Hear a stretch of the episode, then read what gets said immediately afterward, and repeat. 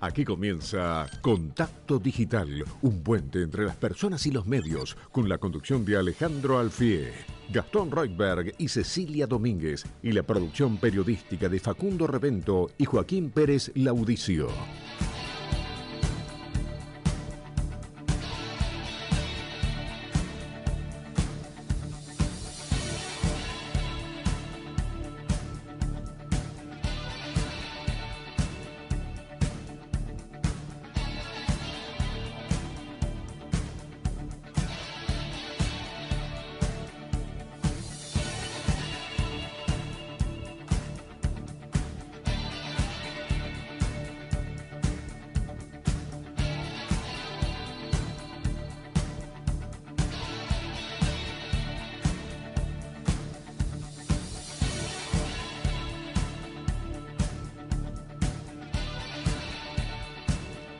Hola, buenas tardes a todos los oyentes de Radio Rivadavia. Les habla Alejandro Alfí en esto que es Contacto Digital. Hermosa tarde en la ciudad de Buenos Aires, un poquito fresca, pero acá estamos con Gastón Rolver. ¿Cómo le va? Buenas tardes. ¿Qué tal? ¿Fresca la tarde? Sí. Campera y suéter. Pero para campera te cocinás, ¿o no? 16 grados. ¿No? ¿Está bien? Campera? sí, campera 16 finita. grados. Un abriguito. con- ¿Cómo odian el invierno ustedes? ¿Cómo- Y Qué Ceci cosa, ¿eh? ¿Cómo estás, Qué Ceci? cosa. Ale, Gastón. Yo con mucho frío. Ah, mira, la ¿ves? Ahí me tenés. Ah, frío. bueno, pero Ahí tenés. pero, ¿en ¿Qué saqué época del año estamos, Saqué gente? un corderito esta mañana. Ah, Y lo usé hasta el mediodía. No quiero decir más. Eh, Igual está muy, está muy loco el tema de las Hubo temperaturas, ¿no? La amplitud 30 térmica. grados en la semana, la verdad que sí, 25. ¿no? Uno no sabe cómo vestirse No, finalmente. No, porque está un día para remerita y el día siguiente para bufanda y guantes. Sí, sí. Entonces, a Y- esta hora tenemos 16 grados 6 décimas. Y el que está todo el día en la calle, por ahí sale abrigado, después al mediodía, media tarde, resulta que tenés 23, 24 grados, pero resulta que como estás volviendo a tu casa, vuelve a bajar la temperatura. Sí, Igual te voy a decir que con el clima electoral que hay, No necesitamos. Sí, sí, no. me da un calor, te digo. ¿Sí? una calentura, podríamos ¿Calentura? decir. Sí, sí. Mm. Yo cuando era joven se usaba esa palabra. Hoy día no sé si se usa tanto. Es decir, estoy caliente, ¿no? Hoy me preguntaron mis hijos, papá, ¿a quién vas a votar?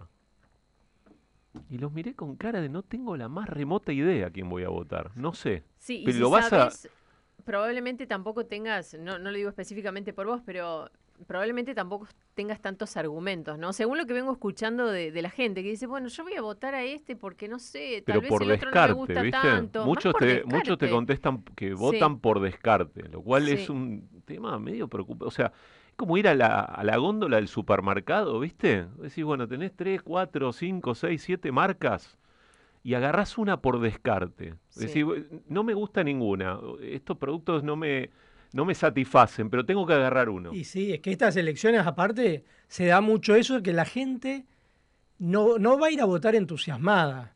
Viste, de hecho, todas las campañas que hay para que la gente vote, todas las elecciones provinciales que hubo hasta ahora, bajó la participación Claro. electoral, Sí. incluso aumentó el voto en blanco, eh, con lo cual se nota que eh, la gente no está entusiasmada con estas elecciones y uno vota en función de los candidatos que hay. Mm. Y ni- la verdad que ninguno despierta pasión, que vos digas, no sé, se cumplen 40 años ahora del 83, de las elecciones donde competían Alfonsín contra Luder. Y eran manifestaciones de un millón de personas. Es decir, la Actos pasión que desportaba Alfonsín, eh, y mismo Luder, para los que eran peronistas, también. Mm. Bueno, hoy no se ve eso. Vos ves hoy una competencia Massa, Milei, Patricia Burrich, Horacio Rodríguez Larreta, son los cuatro candidatos más importantes. Y la verdad que a nadie le despiertan una pasión que vos digas, bueno, llegan y entonces eh, se solucionan todos los problemas que hay en la Argentina. En el programa anterior al nuestro estuvo Jorge Giacobbe y Ujú. una de las cuestiones que, que comentaba es que hay un evidente cambio de época con, rela- con relación a esa movilización, Alejandro. Es decir, en otra época la política se jugaba en esas manifestaciones, en esos actos, en la oratoria, ¿no? eh, en esa empatía que lograba el candidato con, con los potenciales votantes. Y hoy no hay una sociedad movilizada, es decir, eso se juega en otros lados, decía, bueno, existen las redes sociales, pero las redes sociales son un pequeño termómetro, nunca son, digamos, nunca representan completamente ni el humor social ni la actitud electoral. Eh, entonces, bueno, en ese cambio de época estamos y en ese cambio de época está esta cuestión de la apatía y eso que vos decías también, que vamos a ver cómo se juega, por ejemplo, en, en capital, en la capital federal y en la provincia de Buenos Aires, que es el tema del presentismo eh, y el voto, ¿no? Si sigue la línea de lo que vimos en las provincias, como decía recién Alejandro, la lógica indicaría que va a bajar un poco ese presentismo.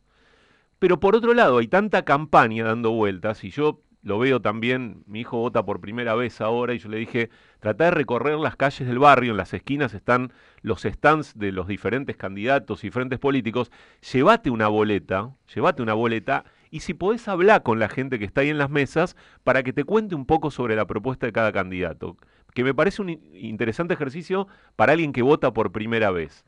Ahora, tampoco estamos, están las mesas ahí, tampoco es que se acerque una multitud a preguntar ni a pedir la boleta. No, y además recién decíamos, bueno, vamos a ver cómo es la participación y poníamos en juego el tiempo, ¿no? Depende si está lluvioso, si hace frío, y ya poner en consideración el tiempo, ¿no? Porque claramente notamos que la sensación es que, bueno, más allá de que sea obligatorio, mucha gente dice, bueno, no, no voy, la verdad, y, si voy, voto al, al, primero que encuentre para probablemente no votar a otro que sé que no me gusta, porque me pasa que con la gente que hablo siento que tienen en claro a quién no votar, pero no en claro a quién votar. Y hay que decir que también depende en qué lugar uno vote. Eh, a mí me pasó, eh, yo hace poco más de un mes fui a cubrir las elecciones en Tucumán. Y la verdad que uno, acá en la ciudad de Buenos Aires, vota con un criterio más ideológico, más político, eh, más analítico. Ahora, yo vi ahí en Tucumán que la gente votaba con un criterio más mercantilista, donde el voto se compraba y se vendía.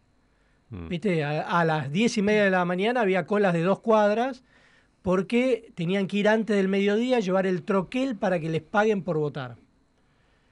Te digo, era algo generalizado. No, no te digo masivo, pero generalizado. Y de hecho ahí eh, la asistencia a las urnas fue del 84%, a diferencia de un promedio del 70% que está viendo en el resto de las provincias. Es decir, tenés 14 puntos de diferencia. Entonces, guarda, no es solamente qué es lo que uno cree que habría que hacer para que el país mejore, sino que estamos viendo a tono con la profundización de la pobreza en la Argentina, que en muchos lugares el voto empieza a comprar y venderse. Mm. ¿Eso en la provincia de Buenos Aires puede llegar a ser más parecido? Me, pregunto, a, lo que vos viste en Tucumán, ¿podría pasar en Capital Federal? Yo acá no lo veo mucho, pero creo que hay lugares donde hay mucha pobreza y donde quizá te diría más a nivel de intendentes, mm. de gobernadores, de algún, pero alguna gente que está acostumbrada a moverse con un aparato político de mucha eh, llegada al territorio, con mucho dinero para repartir. Sigue funcionando el punterismo político. Bueno, en algunos lugares sí y sobre todo en algunos lugares del interior del interior de la Argentina, donde la gente está muy necesitada. Pensá, ayer se dieron a conocer la cifra de pobreza en la Argentina. Bueno, crecieron cuatro puntos más respecto a lo que había antes, que es, pero altísimo el nivel que, de pobreza que tiene la Argentina y de cómo sigue aumentando en cada medición que difunde el gobierno, por otra parte. ¿no? El primer trimestre saltó cuatro puntos. Llegó al 38,7% la pobreza en la Argentina. Ahora, la pobreza infantil llega al 54,7%, o sea, el 55%. 55%. Los chicos son pobres. Vos imaginate, mira, acá la cifra de indigencia, 9%. Bueno, esa es gente que no, decide libremente. Que va a decir, bueno, ¿quién me gusta más como candidato a presidente? Tipo que no llega a fin de mes, que no, muchos, 9% que no llega a las cuatro comidas diarias, bueno, anda a explicarles que el déficit fiscal, que eh, cómo la macroeconomía se tiene que ordenar. Que el Fondo Monetario, que no. ¿viste? no, la- Entonces, me parece que la democracia, a medida que se ha profundizado la pobreza, empieza a tener eh, ciertos rasgos de clientelismo que es muy difícil combatir. Eh, entonces, me da a mí la sensación que no es solamente, bueno, cómo hacemos para que haya un mejor gobierno y cuáles son los proyectos que tiene cada uno de los partidos, sino que estamos entrando ya en un nivel de mercantilización de la política, donde entran a jugar los planes sociales, la tarjeta alimentar, eh, la plata que se paga por el voto con el troquel, un montón de cosas que también hay que tener en consideración en el resultado que vamos a tener en estas elecciones. En el plano político, saliendo un poco de- del argumento, me parece, Ale, muy, muy válido y muy visible lo que comentás. También llama un poco la atención eh, en este camino a las PASO, no sé, yo la verdad que si hay algo que no tengo muy bueno es la memoria, pero no recuerdo que en las PASO anteriores hayamos vivido semejante nivel de virulencia en la interna de los dos frentes que aparentemente son los mayoritarios. El del oficialismo se calmó un poco en los últimos días, probablemente por cierto silencio de la vicepresidenta, que habría que ver si es un silencio estratégico como muchas veces nos mostró o se debe a otra cosa, pero no se la ve muy involucrada en la campaña, claramente. Y del otro lado también, eh, no se termina de apagar, ¿no? El incendio, cuando uno cree que, bueno, que está un poquito más calmo, hay una foto de unidad y demás, de pronto aparece también Mauricio Macri con declaraciones fuertes esta semana, aunque no se manifestó todavía explícitamente apoyando. Y va a aparecer esta semana y- en varios y- programas. y va a aparecer, sí, va a aparecer. anunciaron que va a estar en el programa de Joaquín Morales Sola el lunes. Exacto, es decir, no, ahí tampoco hay calma y estamos hablando de unos días antes de la fecha que puede definir, que va a definir, evidentemente, quién va a ser el presidenciable eh, de Juntos por el Cambio. No sé si ustedes comparten eso, no sé si recuerdan la paso anterior, pero me parece que esta cuestión de la, de la interna a días, ¿no? Pues no estamos hablando que falta un mes. Bueno, en la Estamos a anterior días. no hubo competencia en ninguna fórmula presidencial. Claro, bueno, eso, eso O te sea, marca en un poco la 2019 pauta. tuviste 10 candidatos y ninguno tenía competencia, era un trámite las Mm. pasos. Claro. Mm. Ahora no, Ahora ahora, no, se define ahora la no. fórmula en la paso.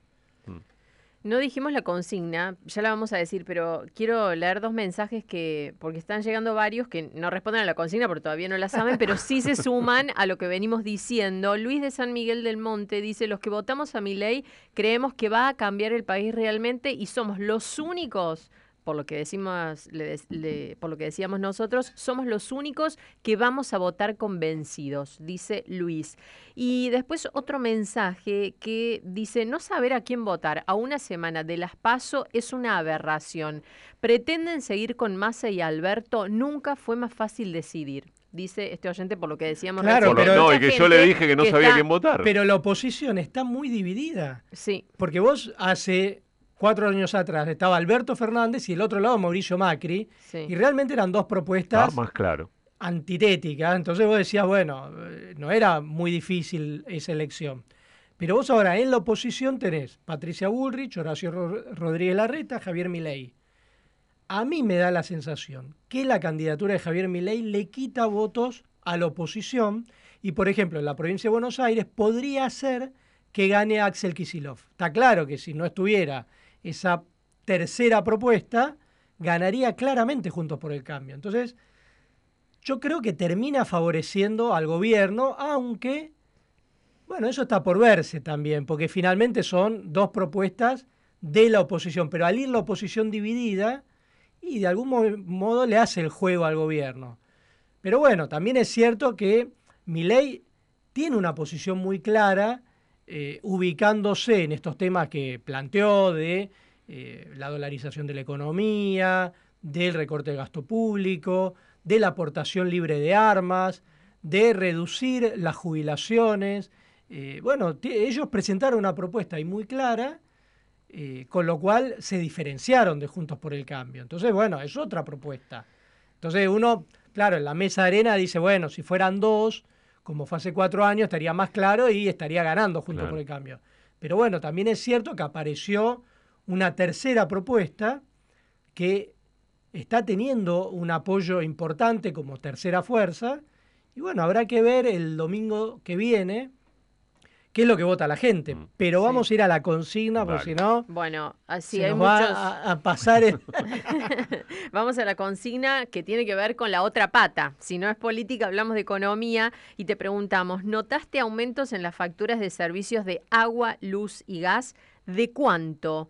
¿Cómo te afecta? Esa es la pregunta que te hacemos y te podés comunicar, por supuesto, a través de nuestras redes sociales. Estamos en Instagram, en Twitter, en YouTube. Nos buscas como contacto a M630 y en WhatsApp 11 50 26 8630. Nos podés, nos podés mandar un mensaje de texto o también un mensaje de audio de unos 20, 30 segundos. Así lo pasamos. Repetimos, ¿notaste aumentos en las facturas de servicios de agua, luz y gas? ¿De cuánto? ¿Cómo te afecta? y vamos a sortear cuatro libros, uno exclusivamente por redes sociales. Vamos a decir algo, esta semana innovamos, acá lo tenemos a Joaquín Pérez Laudicio que puso en redes sociales la tapa de uno de los libros y unas consignas de cómo responder a lo largo de la semana y ya van más de veintipico de gente que participó ahí, que para nosotros realmente está muy bueno porque ayuda a que se vea también eh, todo lo que ponemos en la red que es arroba contacto AM630 en Instagram. Entonces le decimos arroba contacto AM630 en Instagram. Ahí vamos a poner el libro de Pablo Sirven, Esteban Bullrich, Guerrero del Silencio. Es decir, los que quieran participar por el libro de Pablo Sirven, Esteban Bullrich, Guerrero del Silencio, Editorial Planeta, por Instagram. Y después tenemos tres libros que vamos a sortear ahora en el programa. Uno es de la editora chilena Julieta Marchant, que llama Poemas Somos que otros escribieron, de editorial concreto. Este es un muy buen libro de poesía. Hay que decir que ella vino ahora para la Feria de Editores de Chile, vino a Argentina a presentarlo. Vamos a estar sorteando este libro, Poemas Somos que otros escribieron. También Manejar el disenso de Luciano Elizalde, Estrategias tácticas y modelos de gestión de editorial La Crujía, Manejar el disenso de Luciano Elizalde, editorial La Crujía, y Más de 100 años en pocas hojas de Roberto Corne, de editorial Duncan, que es una síntesis política de 100 años de Argentina, en 1890, 1990, Bueno, y hay que decir visto a través de los ojos del radicalismo. Así que los que tengan ahí el corazoncito más para ese lado, ya saben, el de Roberto Corne, más de 100 años en pocas hojas. Cuatro libros que vamos a estar sorteando hoy y teníamos otro más, Hay pero ya lo dejamos No, para la semana sí. que viene. para la próxima. Gracias a todos los que nos mandan libros para regalar, ¿no? Sí, Muchísimo, sí. Y a los oyentes que también se prenden ¿eh? sí. y que les interesa este, participar y tener estos libros. Bueno, vamos a hacer la primera pausa y ya arrancamos con la primera entrevista, porque hay que decir algo. Como el domingo de la semana que viene son las elecciones, el día anterior está la veda electoral. Ujú. Así que hoy es el último El día que podemos día. hablar con dirigentes políticos. Y bueno, vamos a hablar con varios. Y ya rige la veda de encuestas, ¿no? Eh, a partir de hoy a las 8 de la mañana ya no se pueden difundir resultados de encuestas, ¿sí? Exacto, pero todavía podemos hablar con dirigentes Sí, políticos. por supuesto. sí. La veda electoral arranca este, ya a partir del viernes, Con ¿es, Alejandro? Es el viernes que el viene. viernes, Sí, exacto. Vamos a hablar con dirigentes políticos, especialistas para que nos digan por qué es import- importante ir a votar y con un autor de un libro sobre Javier Milei. Epa. Así que hoy vamos a ir un poquito más rápido que lo habitual para ver si llegamos con todo lo que tenemos para el programa del día de hoy.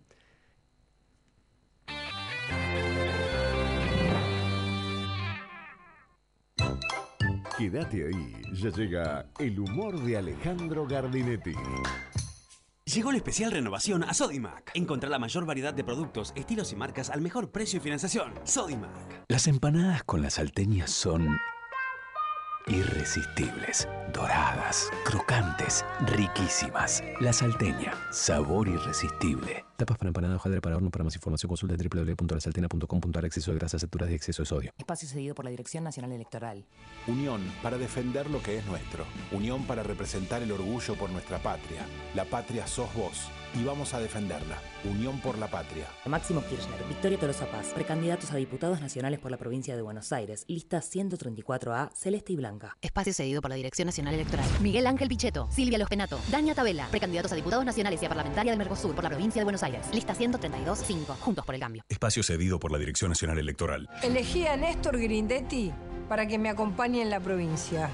Juntos somos más fuertes. Néstor Grindetti, Miguel Fernández, candidatos a gobernador y vicegobernador de la provincia de Buenos Aires. La Fuerza del Cambio, Juntos por el Cambio, lista 132-1. Todos los domingos de 6 a 9. Un día de estos, un programa para acompañar con la conducción de Jorge Pizarro. Compañía, música y los temas que te interesan para comenzar un domingo en estado relajado. Rivadavia 630, todo lo que pasa, todo el día. Grandes momentos literarios. El príncipe le dijo a la princesa, ¿querés casarte conmigo? No, dijo la princesa. Y los dos fueron felices para siempre. Cuando cuidamos a quienes disfrutan, cuidamos el encuentro. Cuando cuidamos el encuentro, cuidamos la pasión. Con cobertura médica en eventos masivos, te ayudamos a vivir mejor. Emergencias. Conoce más en emergencias.com.ar barra organizaciones. Superintendencia de Servicios de Salud. RNMP 112431. Mamá, mamá. El otro día vi una propaganda de Luchetti que decían que tenía unos fideos fatti al huevo rico y accesible. Le pregunté a la inteligencia artificial italiana qué significa todo esto y me dijo... Luchetti lo tiene tutti. Ah, Luchetti lo tiene todo. ¡Qué bárbaro! Para más información consulten www.mamaluchetti.com.ar Fideos secos con huevo. Vení a Sodimac y disfruta de la mayor variedad de electrodomésticos al mejor precio y con la mejor financiación. Sodimac. El programa lo hacemos con nuestros oyentes. Mandanos tu mensaje a Contacto Digital, un puente entre las personas y los medios. Siempre que salgo tengo al lado un monitor y no sé quién está aquí. Alguien me llama por el maldito amor y no sé quién está aquí. Lo del voto comprado en la matanza es tan común como es en todo el norte argentino. Hay gente que vota sin siquiera ir a, a la mesa. Y si te pones a revisar los padrones, la cantidad de muertos que hay en los padrones, sobre todo en el norte argentino, es impresionante. La democracia en la Argentina es un gran blef. Roberto Ramos Mejía. En los años 60 estaba caminando por la Vereda de Mayo, tenía 20 años. Una mujer brasileña me invitó a tomar un café ahí en la Vereda de Mayo, en la vereda. Senté ahí. ¿Sabes cuál era el comentario de la mujer brasileña? Que los chicos y los viejos estaban todos muy bien vestidos. ¿Cambió algo la Argentina? Me parece que sí, ¿no? Alejandro, equipazo de los sábados Eduardo de Adrogué. Yo tengo definido mi voto hace rato, voto por el orden. No tengo ninguna duda a quién votaría, hace rato que lo sé.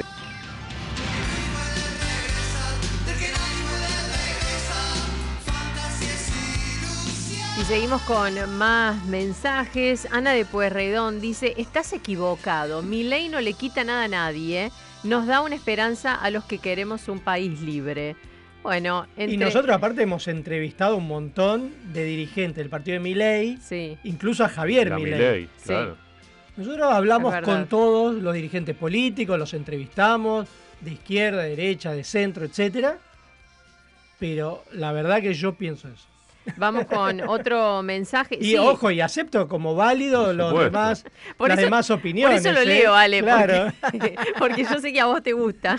Y sí, porque nosotros hacemos el programa con los oyentes, entonces para eso está bueno que llamen y opinen. Y nos alimentamos de las opiniones Claro. divergentes, nos Sí, gustan. Si es con Así que respeto, adelante, está Por buenísimo, supuesto. muy bueno. Nicolás de Caballito nos felicita por el programa y dice que en su caso evalúa qué hizo el candidato, si cumplió con su responsabilidad cuando ejerció la función pública, Si se quiere hacer el simpático en los medios de comunicación y después se hace el desentendido cuando los medios de transporte no funcionan, si lucharon contra la delincuencia, si firmaron resoluciones que le dieron dinero y poder a los autócratas, dice eso que tiene, entre algunas otras cosas, muy entretenido el programa. Qué buen análisis. Nicolás, ¿no? sí, Como pone todo eso en el Excel a ver qué. Está bueno, ¿no? está bueno, no es es un buen test, es el test del candidato. claro, sí. Es verdad. Ricardo dice, estaba pagando con respecto a la consigna, estaba pagando en promedio por mes 3.800 de luz. Ahora 30.800, una casita en medio del campo. Dice que son solo dos, no tiene muchos usos en cuanto a luz, así que está pensando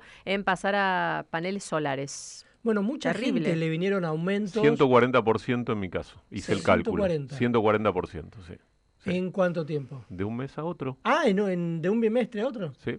Mira, un De oyente... un periodo a otro. Sí, digamos. sí, sí, Sí, sí. 140. Hice el cálculo el otro día. A mí el doble. Un oyente, mm, sí, César de Colegiales, de acá de la zona, nos dice, hola amigos de Rivadavia, mi factura de luz pasó de 3.965 a 15.935 en igual periodo. Lo peor es que sigue figurando consumo subsidiado. Saludos y buen fin de, y además hace la aclaración, no estoy casi nunca en mi departamento.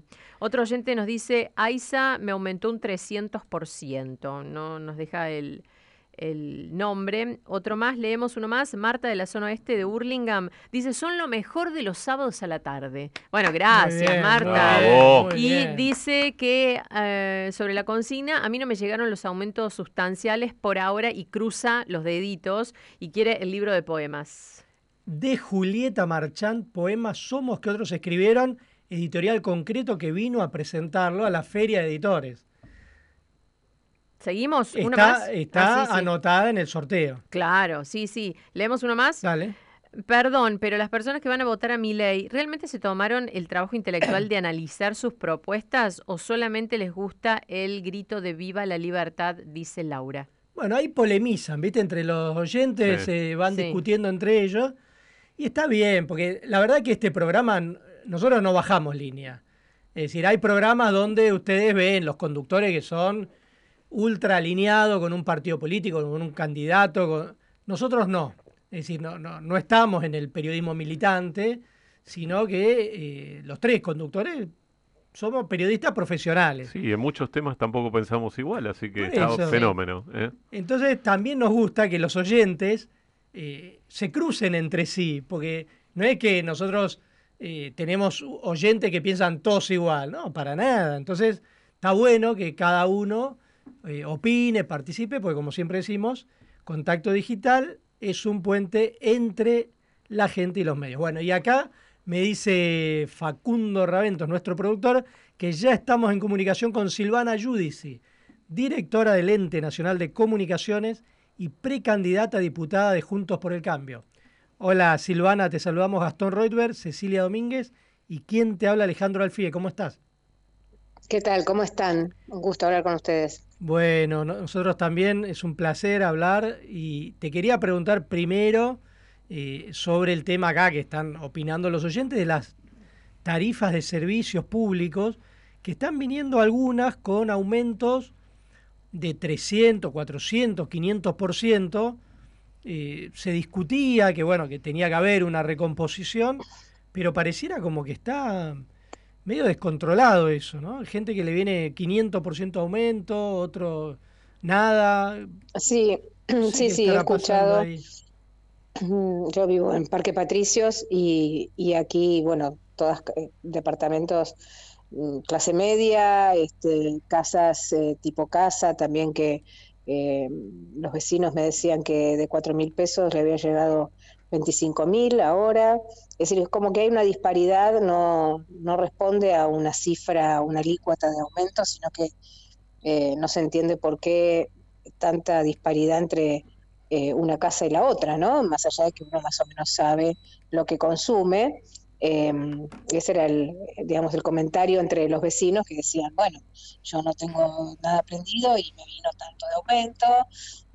Así que la verdad es que genera mucha preocupación en un contexto, ya te diría, a las puertas de una hiperinflación, aceleradísima la inflación, y con un ministro de Economía que no sabemos bien si trabaja de ministro o de candidato, porque, digamos, cuando el dólar se dispara, en vez de dar una respuesta y una solución, se enoja con los periodistas y los agrede, como en el caso del jueves pasado con el periodista del Canal 12 de Córdoba. Eh, Silvana, yo te quería preguntar, eh, ¿en qué cosas se parecen, qué cuestiones se pueden llegar a parecer eh, Patricia Bullrich y Mauricio Macri según tu perspectiva? Mira, primero somos de Juntos por el Cambio y eso ya nos identifica. Todos somos parte de una coalición donde compartimos los valores fundacionales del espacio, básicamente la libertad, los valores republicanos, la necesidad de aplicar políticas de producción y de empleo en la Argentina. En esos trazos gruesos, por supuesto, nos identificamos todos. Em, por otra parte, fuimos funcionarios de su gobierno, quienes estamos, Patricia misma y quienes estamos, muchos de los que estamos acompañando a las listas, fuimos funcionarios de ese gobierno. Em, y, mm, creo que la mayor eh, similitud tiene que ver con la firmeza que Patricia ha entendido este momento histórico de la Argentina y que desde el primer día de la pandemia es ella la que viene sosteniendo estos valores que identifican a Juntos por el Cambio. Creo que ella fue la primer dirigente, la más valiente, después de haber perdido la elección, eh, cuando muchos de nuestros dirigentes no, no, no estaban todavía desconcertados o, si querés, de alguna manera eh, desalentados. Patricia fue la que dijo, señores, hay que salir a militar la libertad y hay que acompañar a los ciudadanos eh, de todo el país que están pasando eh, una situación crítica, sobre todo las pymes, los pequeños comerciantes y los ciudadanos de aquellas provincias o ciudades donde las medidas sanitarias fueron las últimas en, derogarse, ¿no? Entonces recuerdo cuando fue a, a Clorinda, en Formosa, que había un cerco estricto, que Infran no dejaba salir a la población ni siquiera de una ciudad a la otra, este, o no dejaba entrar a los periodistas dentro del territorio formoseño, Patricia fue, estuvo al lado de la gente, y eso le dio una ventaja enorme porque el hecho de empezar a tomar la temperatura de los reclamos sociales hace dos años, te pone en una situación de, mm, digamos, mejor o de ventaja para entender el momento el momento político, la coyuntura política y lo que se necesita en este país. Claro, cuando estábamos en plena pandemia, nunca eh, hubiéramos imaginado que íbamos a llegar a este nivel de degradación. Pensamos que la crisis era por las medidas sanitarias eh, eternas y que luego iba a haber cierta reactivación y que se iba a volver a, a reactivar el trabajo y la producción.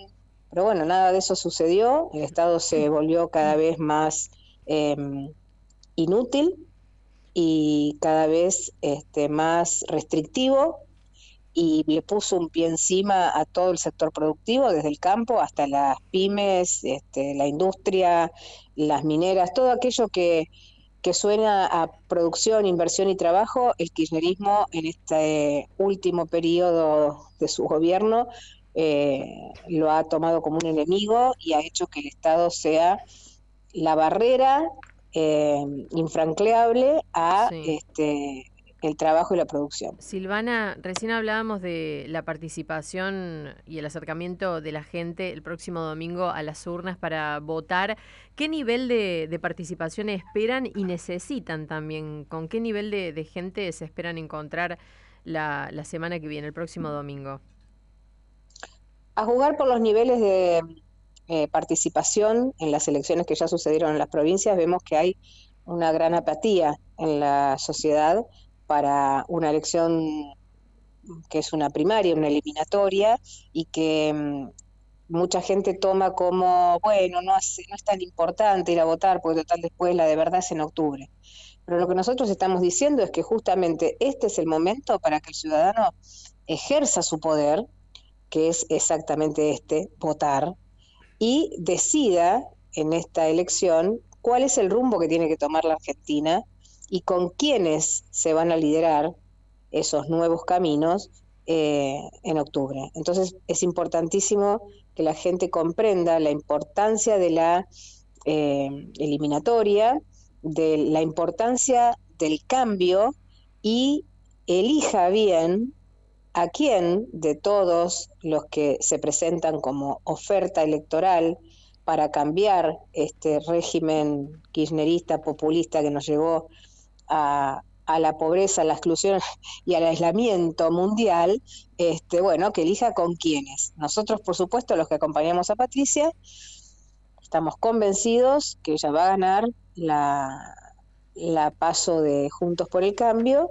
y, y que después, para octubre, este, la fuerza de, de todo el espacio junto, de toda la coalición junta, va a lograr que nuestra candidata sea elegida en primera vuelta en octubre. Te hago una última pregunta porque hoy estamos, la verdad que con un programa súper ajustado, pero vos estuviste ayer alertando sobre el hackeo de sistemas informáticos del PAMI, eh, que está complicando la gestión de los afiliados. Contanos qué está pasando ahí. Sí, eso es lamentable. Tenés la página web del PAMI hackeada y caída hace más de tres días sin una solución a la vista.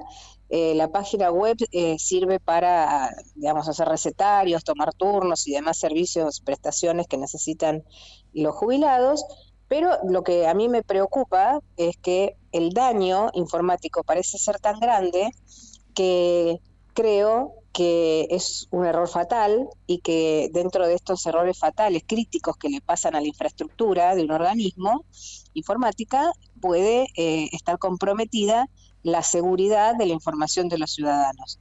Esto ya pasó en este gobierno, desde el gobierno, desde que asumió Alberto Fernández, hemos tenido grandes desastres en materia de ciberseguridad. El primero fue en su momento con la base de migraciones, que un montón de datos de las personas que entraban y salían del país estuvieron eh, comercializándose en la Deep Web.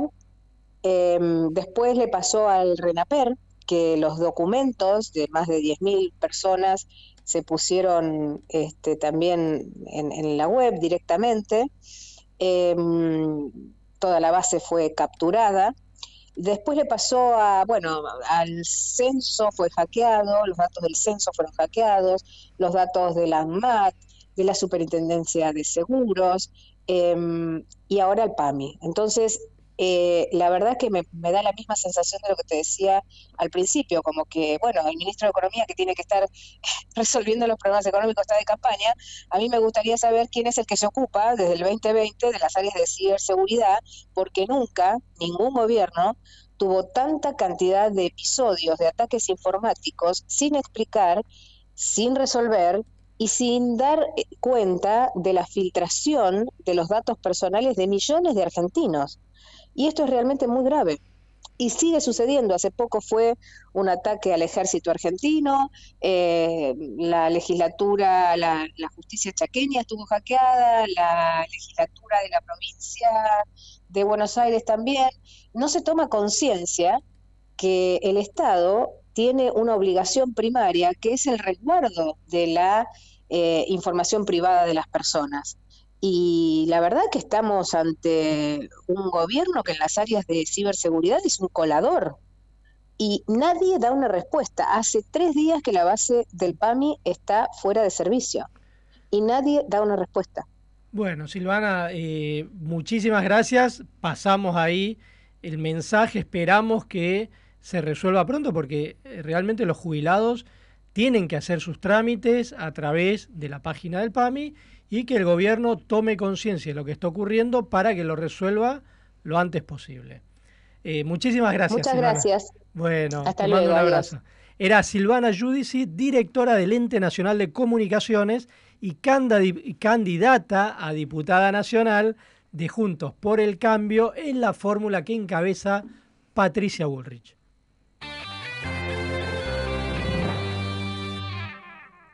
Las empanadas con las salteñas son Irresistibles, doradas, crocantes, riquísimas. La salteña, sabor irresistible. Tapas para empanada, hojaldre para horno. Para más información consulta www.lasaltena.com.ar Exceso de grasas, saturas y exceso de sodio. Radio Rivadavia AM630 ya está en TikTok. Encontranos en esta red social. Seguinos, informate y comentá. Todos nuestros contenidos de la manera más rápida. Radio Rivadavia AM630. Todo lo que pasa, todo el día. Firmé un contrato de 10 cláusulas. Te felicito. No creas, la primera cláusula me prohibía leer las otras nueve. Espacio cedido por la Dirección Nacional Electoral. Vamos por un salario mínimo de 500 mil pesos. Vota Manuela Castañeira, presidenta. Lucas Riz, vice, lista 13. Movimiento del Socialismo. Espacio cedido por la Dirección Nacional Electoral.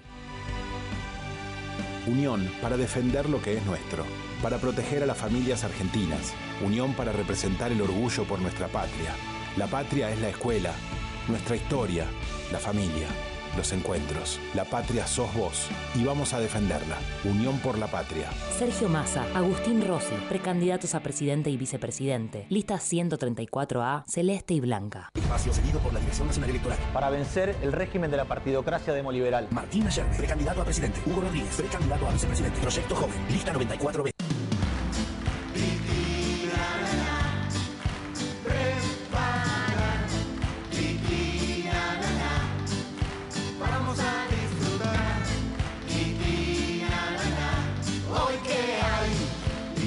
Mucho más que un alimento. Para más información consulta en www.molinos.com.ar. Alimento a base de harina de trigo y sémola con vitaminas, calcio, hierro y zinc. Vení a Sodimac y disfruta de la mayor variedad de electrodomésticos al mejor precio y con la mejor financiación. Sodimac.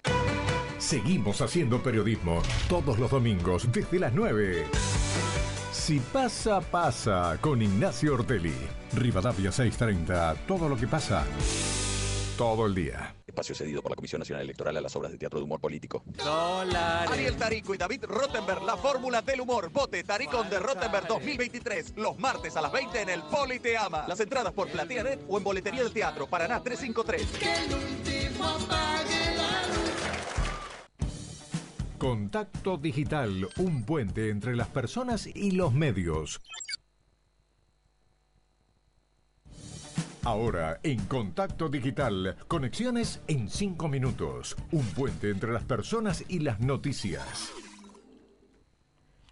Bueno, vienen las conexiones. Pero solo antes- antes, después de estos mensajes. ¿Por qué tantos? Así que nos tomamos esta licencia. Ale de Tablada dice que Edenor es lo que más aumentó de 10 mil a 30 mil y la última 45 mil pesos con los mismos consumos y de agua de 3 mil a 12 mil. Tremendos los consumos. Fernando de Morón, ¿quién pudiera ser Fernando de Morón? Está paseando por Francia con la camiseta de Argentina. Dice que es un lujo. Y está muy bien que haga eso. Vamos a seguir así durante tres años más. ¿eh? Exactamente. Somos campeones del mundo, no nos olvidemos de eso. Cristian de Río Cuarto dice, los kirchneristas de mi familia y amigos van a votar a mi ley, así que acá los que pierden son los del peronismo.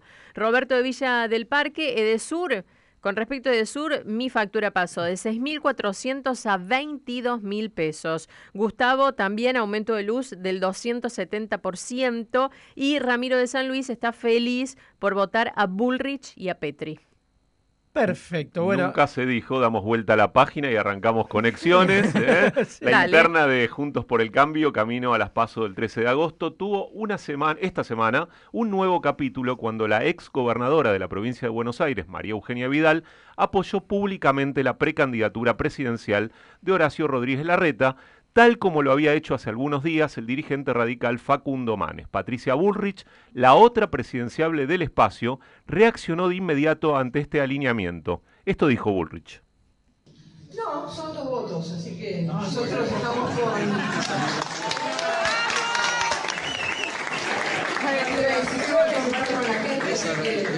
Vamos a ganar por más que de dos votos, así que estamos tranquilos.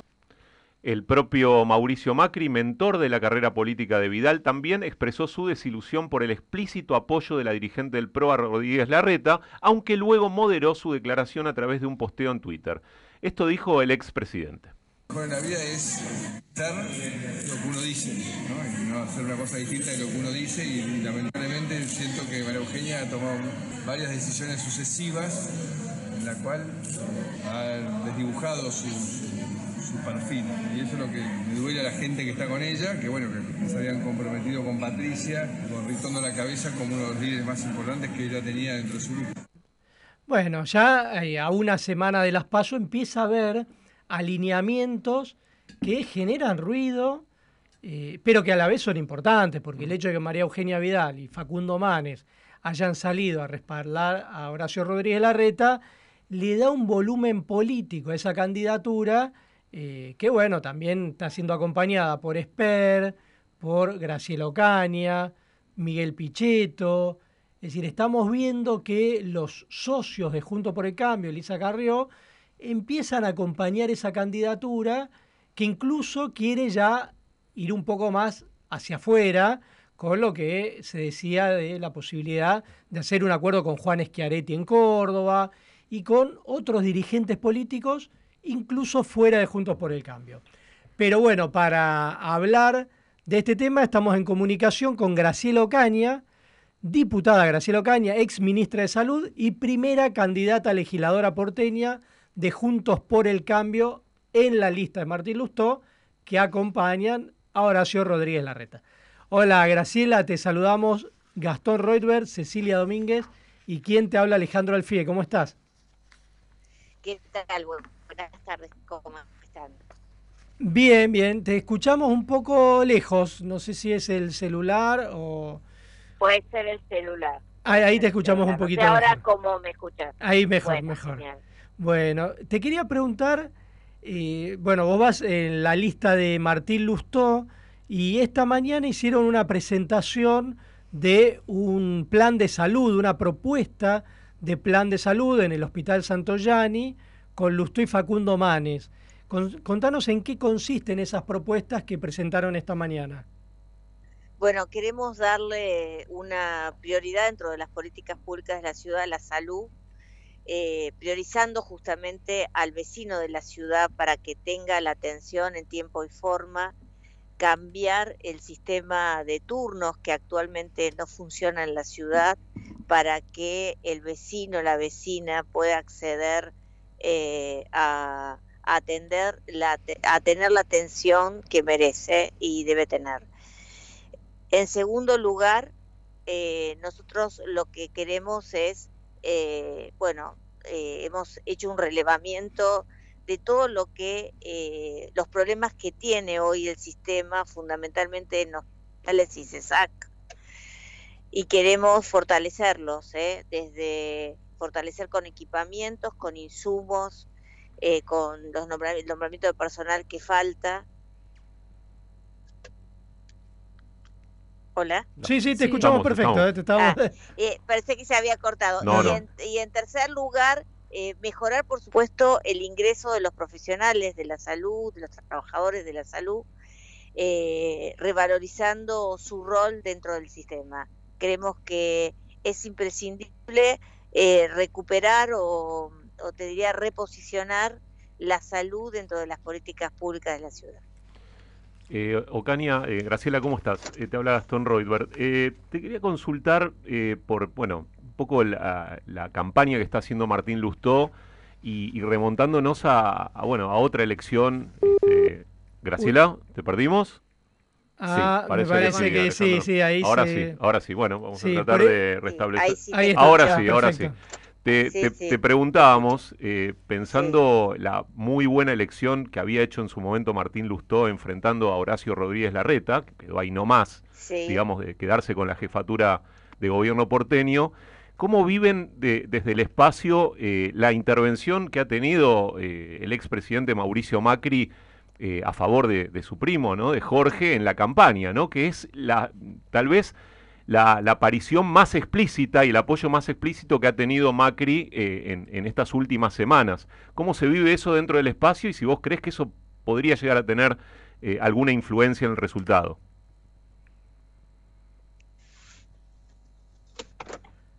Me Hola. parece que la volvimos Ahí- a perder a Graciela. Sí, No, ahí no. está, Ah, ahí ahora sí, Sí, sí, Graciela. sí. Ahora sí. No, te, eh, yo creo que, que por supuesto nosotros eh, en aquel momento con Martín competimos y luego, bueno, unidos, eh, que nos quedamos muy cerca. Para nosotros es importante en este momento poder difundir nuestras propuestas, nuestras ideas. Creemos que esto es lo que está esperando y reclamando el vecino de la ciudad.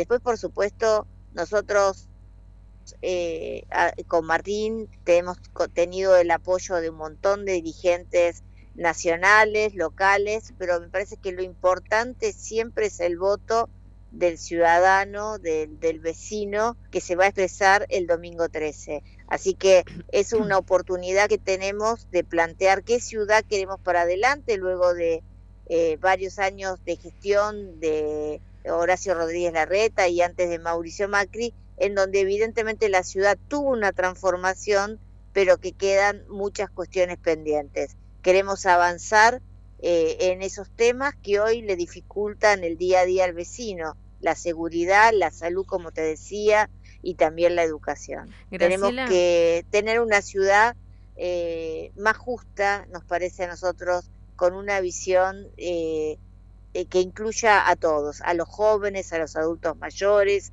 este, y a todos los vecinos de la ciudad. Graciela, ¿y qué va a pasar el día después de las PASO, el, después del 13 de, de agosto, después del domingo? Mira, nosotros somos un, una alianza electoral, un frente electoral y nos vamos a mantener unidos, digamos. Aquí lo que es más importante es la voluntad de la sociedad que va a elegir quién es el mejor candidato para ser jefe de gobierno, legislador en la ciudad y representarlos en ese sentido, lo mismo que a nivel nacional. Eh, yo creo que lo importante es esa voluntad y por supuesto nosotros vamos eh, a, respetar esa voluntad y, nosotros estamos unidos, Juntos por el Cambio se mantuvo unido eh, en la derrota, vos sabés que es el momento más difícil de mostrar unidad y lo ha hecho en estos últimos cuatro años. Juntos por el Cambio no ha perdido un diputado o un senador de su espacio. Ahora, y te pregunto, digamos, ¿qué diferencia hay entre la lista de ustedes y la de Patricia Burrich? Es decir, ¿por qué habría que votarlos a ustedes y no a Jorge Macri, Patricia Burrich? ¿Qué, los diferencia básicamente? Bueno, en primer lugar, la elección de la ciudad es una elección local, es decir, se, se vota en un formato distinto, se, se vota en el mismo momento, pero con un sistema distinto de la nacional. Digamos, acá no hay efecto arrastre. El vecino elige quién es el mejor para llevar adelante eh, la ciudad que nosotros soñamos y, queremos concretar. Eh, eh, digamos, seguramente va a haber personas que voten a Patricia Burrich y que voten a Martín Lustó y otras que van a votar a Horacio Rodríguez Larreta y voten la opción electoral de Martín Lustó. Eh, eso es, porque el ciudadano siempre elige, y esto creo que es lo más importante y valorado, de mayor valor en la democracia. Eh, ¿Por qué nos tienen que votar a nosotros? Nosotros tenemos propuestas, queremos eh, una ciudad donde el crecimiento de la ciudad sea parejo, queremos resolver esos problemas que hoy afectan, Alejandro, al vecino, al vecino que no puede eh, que no puede conseguir un turno a través del 147, por ejemplo, y es una persona mayor, un afiliado al PAMI que se atiende en los hospitales públicos de la ciudad.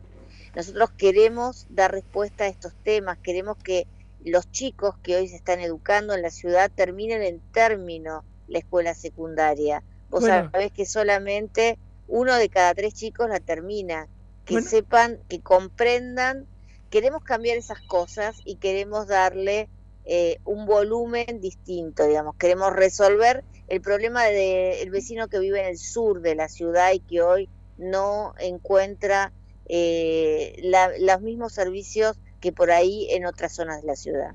Eh, Graciela, te pido una respuesta corta porque estamos medio ajustados de tiempo, pero te quería preguntar qué tanto eh, afectó el conflicto por la coparticipación en eh, la resolución de algunas obras importantes que iba a haber en la ciudad, sobre todo vos hablabas de algunas zonas de la ciudad que están un poco postergadas, pienso inicialmente en la zona sur, por ejemplo, ¿no? Que tenía varias obras en marcha y que lamentablemente no, no pudieron avanzar.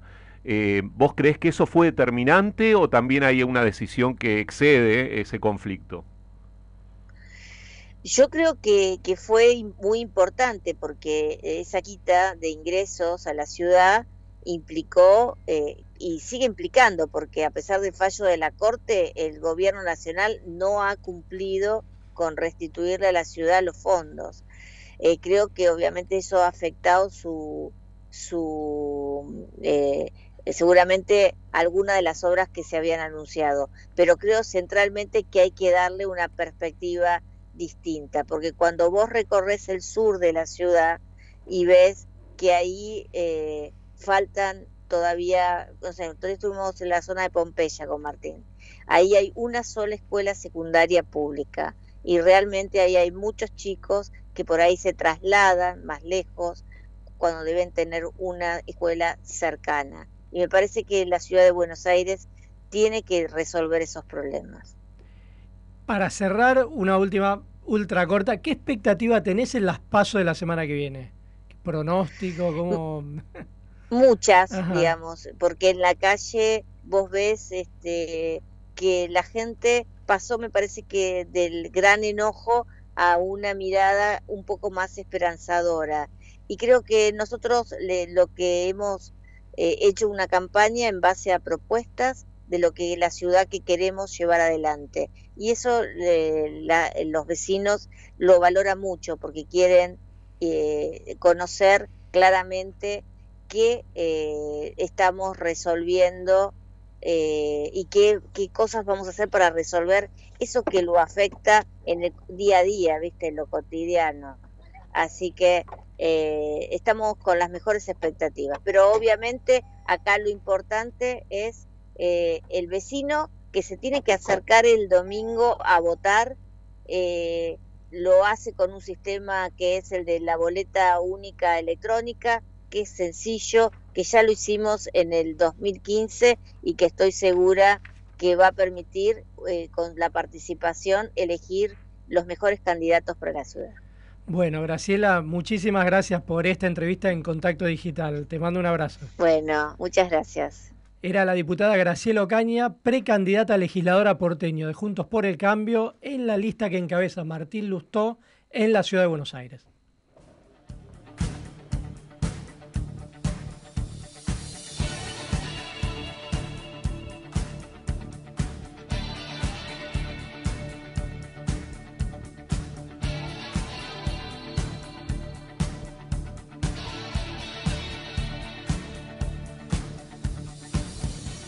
Contacto Digital, un puente entre las personas y los medios.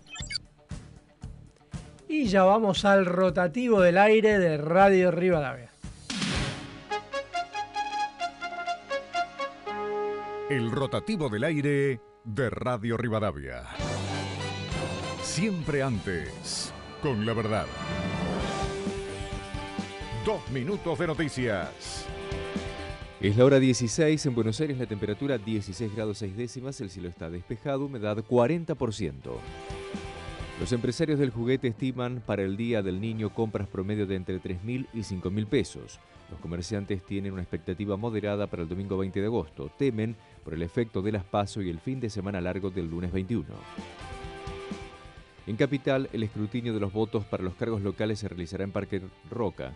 El Instituto de Gestión Electoral porteño precisó que las urnas de la elección capitalina se alojarán en el pabellón Europa del Parque Olímpico del Predio y las nacionales quedarán en la legislatura de la ciudad. Sin avances en la investigación del robo a una barbería en el que perdió un ojo Mariano Rabasano, el basquetbolista de 25 años. La fiscal María Paula Gertrig tiene los videos del local y cámaras de seguridad de la zona. No hay detenidos. El joven, herido, permanece internado y su cuadro es estable. Renunció el plantel completo de fútbol femenino de Argentino de Rosario. Todas las jugadoras se fueron después de dos años y medio de trabajo. Denunciaron la falta del pago de viáticos y el destrato por parte de los dirigentes. Radio Rivadavia, AM630. Todo lo que pasa, todo el día. Contacto Digital, un puente entre las personas y los medios. Well,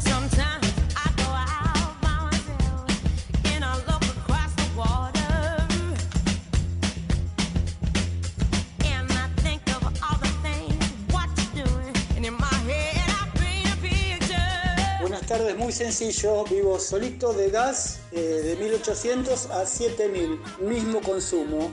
Menos mal que eran populares estos muchachos. Daniel de Martínez. Hola gente de Contacto Digital, soy Ramiro. ¿Y por qué dicen que no hay gente que está entusiasmada ni votar? Si yo conozco gente, yo soy San Luis, yo estoy entusiasmado de votar porque quiero que se vayan los Kirchner de una. Y estoy entusiasmado y, estoy, gente de mi familia también, o sea, no pueden generalizar. Si ustedes no lo están, bueno, pero hay gente entusiasmada de votar y sacar, al menos que se vaya este gobierno, este desgobierno. Y bueno, no sigo hablando, pero bueno, saludos y chao, chao. La única propuesta que es completamente distinta al kirchnerismo, es más, la única propuesta, porque los demás no proponen nada, las únicas propuestas de cambio vienen de, la libertad avanza. El resto de las fuerzas es más de lo mismo, todas. Buenas tardes chicos, soy Franco Santo Tomé Santa Fe. Hay que respetar y hay que votar el orden como quiere Patricia Burrich. Gracias, soy Franco Santo Tomé Santa Fe.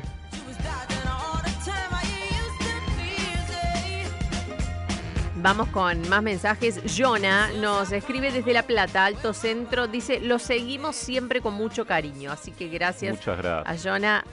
Gervasio de Boedo dice gracias. No, le agradezco el análisis que hizo de cada candidato, muy, muy largo, pero mm, lo cierra con una pregunta, porque claro, dice, bueno, ustedes preguntan, ¿a quién votamos? Bueno, pero él hace esta pregunta, ¿cómo puedo pensar que algunos de estos personajes puede representarme después de... Hace las bios, hace las una bios de cada uno. Sí, sí, sí. Así que bueno, gracias Gervasio, no podemos leerlo porque es muy extenso, pero gracias. Eh, De La Plata nos escriben que mm, la factura de luz pasó de 6 mil a 41 mil pesos de un mes a otro. Tremendo. Daniel de Lanús dice que le vinieron dos mil pesos de factura de luz, o sea, cree que el aumento va a ser el próximo mes. También nos dice Fabián de San Miguel algo parecido, el aumento no llegó, será en las próximas facturas. Nos dice muy bueno el programa. Norma de Olivos vota a Milei, como muchos de los oyentes que escuchábamos recién, y dice que mm, de los últimos presidentes nadie nunca hizo nada ni se ocupó de la gente, así que ahora voto de confianza por Milei.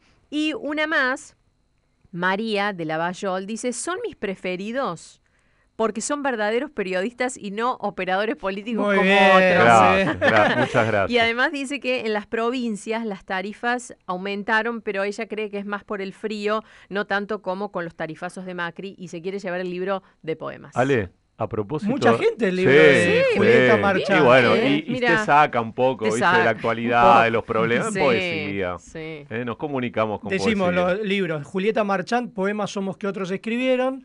El de Roberto Corne, Más de 100 años en pocas hojas. Y el de Luciano Elizalde, Manejar el disenso.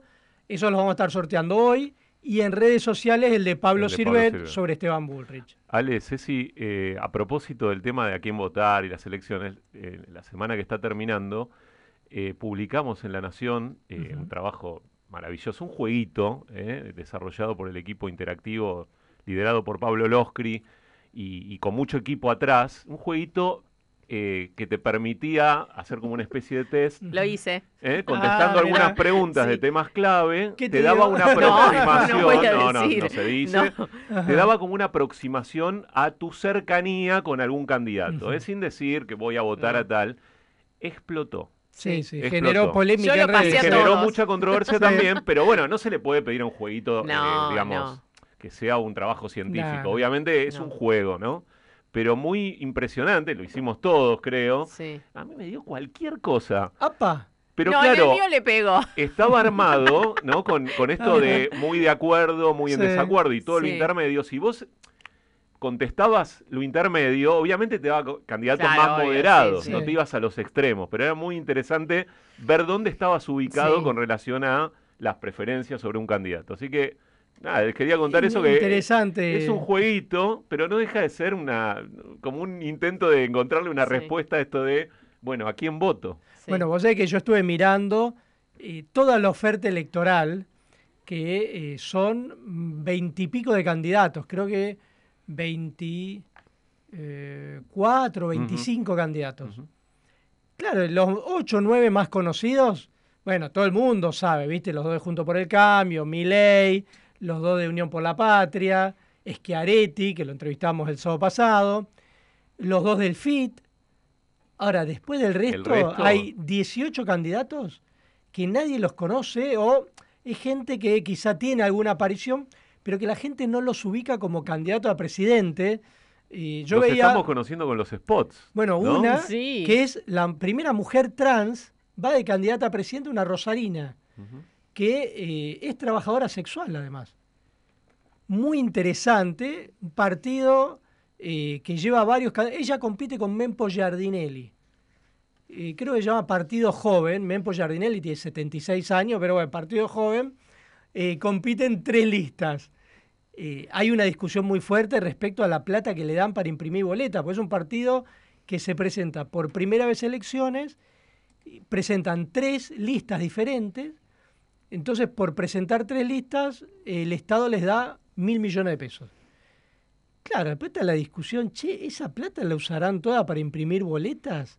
Porque salió Julio Bárbaro, que era, era otro candidato a presidente, iba en otra lista que se llama Liberar, competía con otros dos listas y renunció porque dice que el presidente del partido se quedaba con la plata de la impresión de las boletas, que no la iba a usar para imprimir boletas.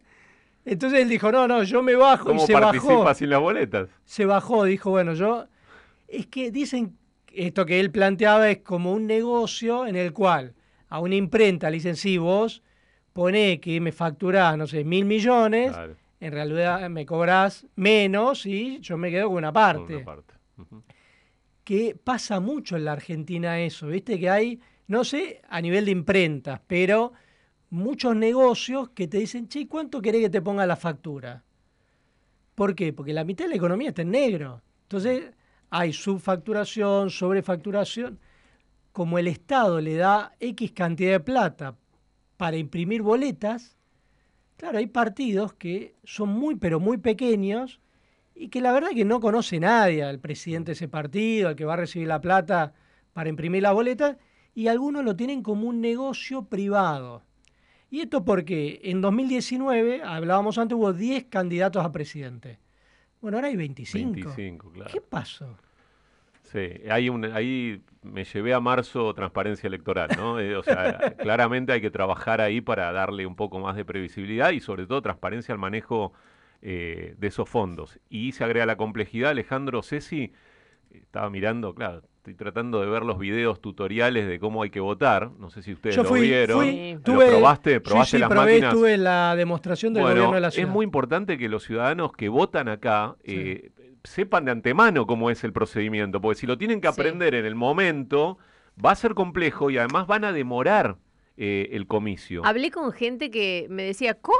¿Qué? ¿Se vota así ahora? Que no, pero estamos a una semana, ¿eh? Y no sabían. Así que, y, no es, no es difícil, pero estando ahí sin saber, no sé qué, qué- qué puede llegar a pasar, ¿no? Un desconcierto importante. Bueno, justamente ahora vamos a hablar con alguien que encabeza una campaña que se llama Yo Voto, que lanzó la Universidad de Buenos Aires. Se llama Paula Cuatrochi, es secretaria de Relaciones Institucionales, Cultura y Comunicación de la Universidad de Buenos Aires, que está ahora en contacto con nosotros. Hola Paula, te saludamos Gastón Reutberg, Cecilia Domínguez y quien te habla Alejandro Alfie. ¿Cómo estás? Hola, ¿cómo están? Buenas tardes. Gracias por el llamado. No, gracias a vos por atendernos y te pregunto por qué decidieron lanzar esta campaña desde la UBA. Bueno, la campaña tiene por objetivo, eh, en el marco de 40 años de democracia ininterrumpida en el país, incentivar la participación eh, en las próximas elecciones primarias simultáneas y obligatorias. Eh, básicamente entendemos que la Universidad de Buenos Aires podía cumplir un rol en este sentido, dado que, como eh, charlábamos hoy en otro ámbito, eh, y como es en la presentación de nuestra campaña, la Universidad de Buenos Aires no solo forma profesionales en especialidades, digamos, en diferentes disciplinas, sino que también eh, forma en valores cívicos, digamos, en valores ciudadanos. Entonces, creemos que el voto es algo muy importante que quizás la sociedad en este momento, dadas muchas deudas pendientes que todavía la democracia tiene con la sociedad argentina, Eh, bueno, quizás la gente está un poco desalentada para ir a votar, lo venimos viendo en los diferentes comicios que se vienen realizando en el país y entonces decidimos llevar adelante esta iniciativa. Eh, venimos llevando otras iniciativas en el marco de los 40 años, pero esta nos parecía muy importante en este contexto.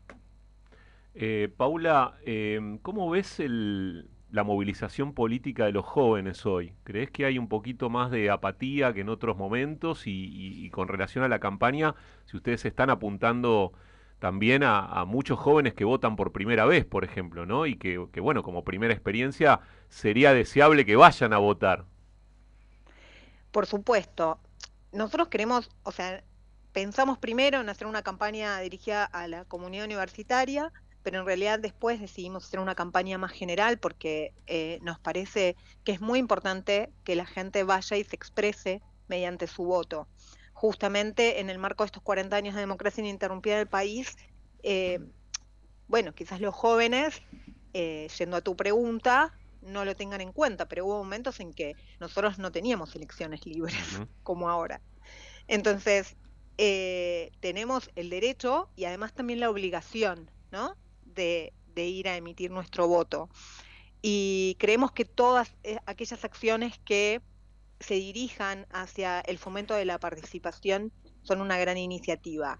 Volviendo a tu pregunta, creo que es importante, yo creo que, que los jóvenes en general tienen mucho interés por temas que son eh, de cabal importancia para la política y para las políticas públicas, pero que muchas veces, eh, o quizás algunas veces, no logran, eh, digamos, articular esos intereses políticos con eh, ir y elegir a sus representantes. Entonces, creo que hay que hacer un esfuerzo en, en ese sentido. Creemos que también, como yo los escuchaba charlar antes, también es importante todo aquello que tenga que ver con la información. Por eso nosotros en la campaña también estamos difundiendo esto de cómo se vota, porque bueno, no todo el mundo sabe, por ejemplo, acá que las autoridades en la ciudad de Buenos Aires, que las autoridades locales se votan de un modo diferente a cómo se votan las autoridades nacionales. eh, y nos parece que todo aquello que apunte a, mm, en este sentido, digamos, hace a construir ciudadanía y creemos que la Universidad de Buenos Aires puede cumplir un rol importante en ese sentido. Paula, en este contacto que tienen con la gente, ¿cuáles son las preguntas más usuales que más se repiten entre los que se acercan? Bueno, hoy, por ejemplo, que estuvimos en, en- en el marco de, de también otra iniciativa de, de la Universidad de Buenos Aires que es Sube en Acción, eh, estuvimos también allí con esta campaña eh, en el barrio Fraga y las preguntas que nos hacen es, bueno, eh, ¿cómo se vota? ¿Cómo, ¿Cómo hago para encontrar el padrón? Para nosotros repartimos unos volantes que tenían un código QR donde em, si vos lo escaneabas con tu teléfono, te- eso te dirigía a los padrones electorales para que vos puedas ubicar dónde votás. Entonces, eh, bueno, es en el mismo sentido. Yo creo que todas las preguntas que nos hicieron hoy eh, y que nos vienen haciendo por las redes sociales em, van en esa dirección. ¿Dónde voto? ¿Cómo voto? Esto es así, se vota separado, se vota junto. Bueno, em, eso es lo que podemos hacer nosotros, además de eh, concientizar de la importancia de expresarse mediante el voto, porque todo lo que pase después, eh, más allá de que uno elija a quien gane o a quien pierda, eh, tiene que ver con nuestra vida cotidiana, con lo que le pasa a nuestra sociedad. Eh, bueno, Paula, te agradecemos muchísimo esta entrevista con Contacto Digital y esperemos que la gente vaya a votar porque lo que se vio hasta ahora es que en las elecciones provinciales de este año hubo una baja en la participación. Exactamente, exactamente. Y ese es uno de los motivos por los cuales nosotros pensamos en llevar adelante esta campaña. Eh, así que nosotros llamamos a todos a que se sumen, porque mientras más se difunda esta campaña, esta campaña, por eso agradecemos mucho que nos hayan contactado, mientras más eh, se difunda, más posibilidades tenemos de eh, poder generar, digamos, una corriente que incremente la participación en las elecciones del próximo domingo. Bueno, Paula, muchísimas gracias por esta entrevista con Contacto Digital y esperamos que efectivamente la gente participe mucho más de lo que fue hasta ahora en las elecciones provinciales, ahora en las PASO del próximo domingo. Así es, muchas gracias por el llamado nuevamente. Bueno, gracias a vos, un saludo muy grande. Era Paula Cuatrochi, secretaria de Relaciones Institucionales, Cultura y Comunicación de la Universidad de Buenos Aires.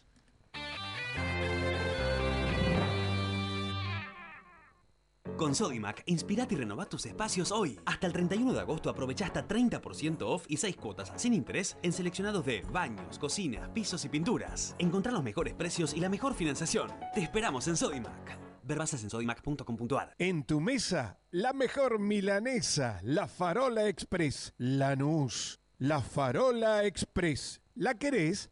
La tenés. Todos los domingos de 12 a 14, la política y el deporte en su justa medida. Lado P, con Eduardo Paladini y Elizabeth Becher.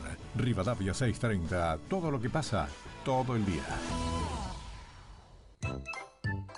Manolo, vendo huevos. ¿Y para qué quiero el huevo vendado? Mamá, mamá. El otro día vi una propaganda de Luchetti que decían que tenía unos fideos fatti al huevo rico y accesible. Le pregunté a la inteligencia artificial italiana qué significa todo esto y me dijo... Luchetti lo tiene tutti. Ah, Luchetti lo tiene todo. ¡Qué bárbaro! Para más información consulten www.mamaluchetti.com.ar Fideos secos con huevo. Espacio cedido por la Dirección Nacional Electoral. Vamos por un salario mínimo de 500 mil pesos. Vota Juan Cruz Ramat, diputado nacional por Buenos Aires. Lista 276. Movimiento Avanzada Socialista. Espacio cedido por la Dirección Nacional Electoral. Unión para defender lo que es nuestro, para proteger a las familias argentinas, unión para representar el orgullo por nuestra patria.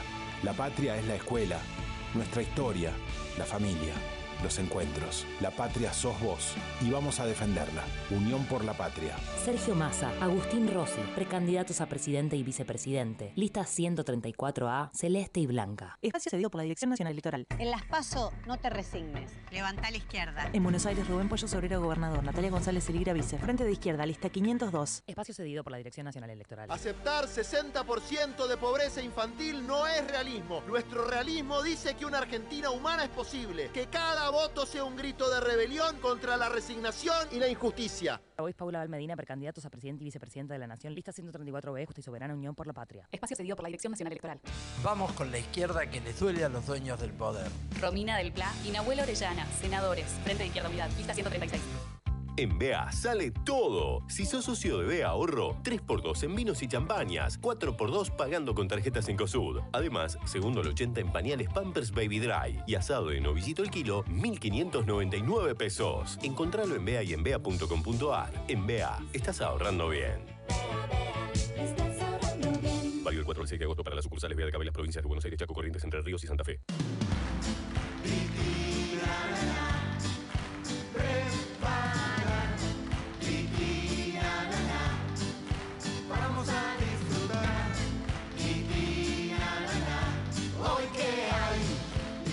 Mucho más que un alimento. Para más información consulten www.molinos.com.ar Alimento a base de harina de trigo y sémola con vitaminas, calcio, hierro y zinc. Vení a Sodimac y disfruta de la mayor variedad de electrodomésticos al mejor precio y con la mejor financiación. Sodimac. Elecciones primarias nacionales Paso 2023 en Rivadavia 630. Una cobertura especial única como solo Rivadavia 630 puede brindarte. Los mejores periodistas de nuestro país, invitados especiales, móviles en cada uno de los puntos estratégicos y la información minuto a minuto con todo el equipo del rotativo del aire de Radio Rivadavia. Seguimos junto a vos para vivir otro momento democrático. Rivadavia 630, todo lo que pasa. Todo el día. El programa lo hacemos con nuestros oyentes. Mandanos tu mensaje a Contacto Digital, un puente entre las personas y los medios. Esta noche voy a salir.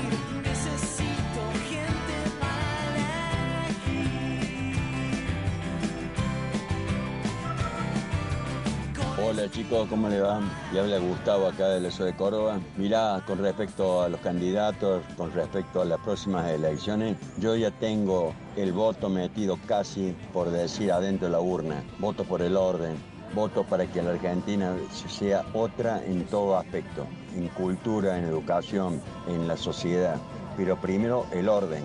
El orden tiene que existir porque si no es anarquía. Nada más. Chao.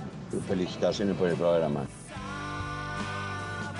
Bueno, jóvenes de Rivadavia, decirles que todos hemos aumentado el consumo porque ha empezado el frío y más lo que nos calefaccionamos con electricidad. El aumento de mi consumo del bimestre, recuerden que es por bimestre y no por mes, anterior a este lo he duplicado.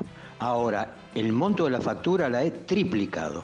Ustedes hagan su propia cuenta dónde está el aumento y además también mire los impuestos y los impuestos que están incorporados también han aumentado. Muy bueno su programa, Pepe Méndez. ¿Qué tal Contacto Digital? Buenísimo su programa, siempre lo escucho. Y a mí todavía no me llegaron la factura, así que no sé, pero espero que no me pase como la gente. Eh, me quisiera anotar para el libro de En 100 años en pocas páginas. Muchas gracias y sigan con el programa así. Los, los admiro y los quiero mucho. Muchas gracias.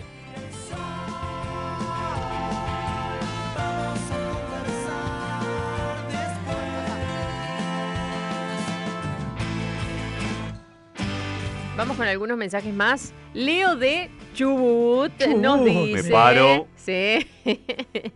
Hola, buenas tardes. Buen programa. Sobre la consigna, es mucho el aumento. Supera ampliamente la capacidad del bolsillo de la gente. Este gobierno, delincuencia, afecta muchísimo a los ciudadanos. Ya decimos basta. Yo voto a la mejor opción lejos. Patricia Bullrich, dice Leo de Chubut. Vamos con otro mensaje. Jonathan de Neuquén. Dice, buenas tardes a todos. Quería saber si es mucho pedirles que dejen de decir, no sé si nosotros, creo que los oyentes, que uno le quita votos a otro. El voto es libre y propiedad de cada persona. Los votos no son de los partidos. Muchas gracias. Y vamos con uno más. Un agradecimiento a Julieta de Padua que escribió algo que está muy bueno, dice que personalmente cree que las discusiones que estamos viendo le hacen bien al país, con todo respeto, las verdaderas democracias maduras y sanas tienen internas tanto o incluso más intensas que las que estamos viviendo en nuestro país. Si necesitamos que los partidos políticos nos impongan un candidato o que no exista conflicto porque se nos hace difícil decidir, entonces somos una sociedad infantil e inmadura y no estamos listos para evolucionar Escribe un mensaje un poquito más largo, pero traté de resumirlo ahí. Julieta de Padua, bueno, está bueno lo que dice, ¿no? Sí, debate sí, discusiones sí, eh, digamos, chicanearse, en mi opinión, no suma demasiado y deriva la cuestión en cosas intrascendentes que no tienen que ver con la vida cotidiana, pero nosotros celebramos que haya gente que piense Sí. distinto y que, en mi caso estoy convencido de que la manera de sacar este país adelante es con diferencias, Claro, y además- con gente que piensa igual. Y además que, la, que el debate tenga una calidad cada vez mayor, no que el debate sea cada vez peor y- Sí. y, y creo que a eso nos Y referimos. también cuando- que, que la agenda política esté, tenga sintonía con lo que el ciudadano que no se dedica a la política vive todos los días, ¿no? Que no, no vivan en un país paralelo. Eso también sería deseable. Sí, y a nosotros lo que nos gusta también, a veces es un poco provocar a los oyentes, ¿no? Ah, te gusta, Alejandro, a vos, ¿eh? Porque vos viste que hay programas, sin desmerecer a nadie, pero cada uno tiene su estilo. Hay algunos programas que entrevistan solo a los que tienen una línea ideológica. Claro, y de hecho vos ponés algunos canales de televisión y también es una sola línea ideológica. ¿Por qué? Porque dicen, no, nosotros apuntamos al que, no sé, vota mi ley, o el que, eh, en el otro extremo ideológico, el que vota ahora Massa. Y claro, todos los que te ponen son muy previsibles. ¿Viste? Todos piensan parecido, votan al mismo candidato, les da resultado porque tienen el rating que acompaña a ese sector. Pero a mí la verdad me gusta, yo lo digo en broma, provocar un poco al oyente, pero sacarlo de ese espacio de confort, de comodidad, ¿viste? Eh, sorprender un poco. Eh, Nosotros, como decía antes, entrevistamos la semana pasada a Schiaretti, gobernador de Córdoba, candidato a presidente, eh, a- y después lo entrevistamos a Berti Venega Lynch, que es candidato de Milei.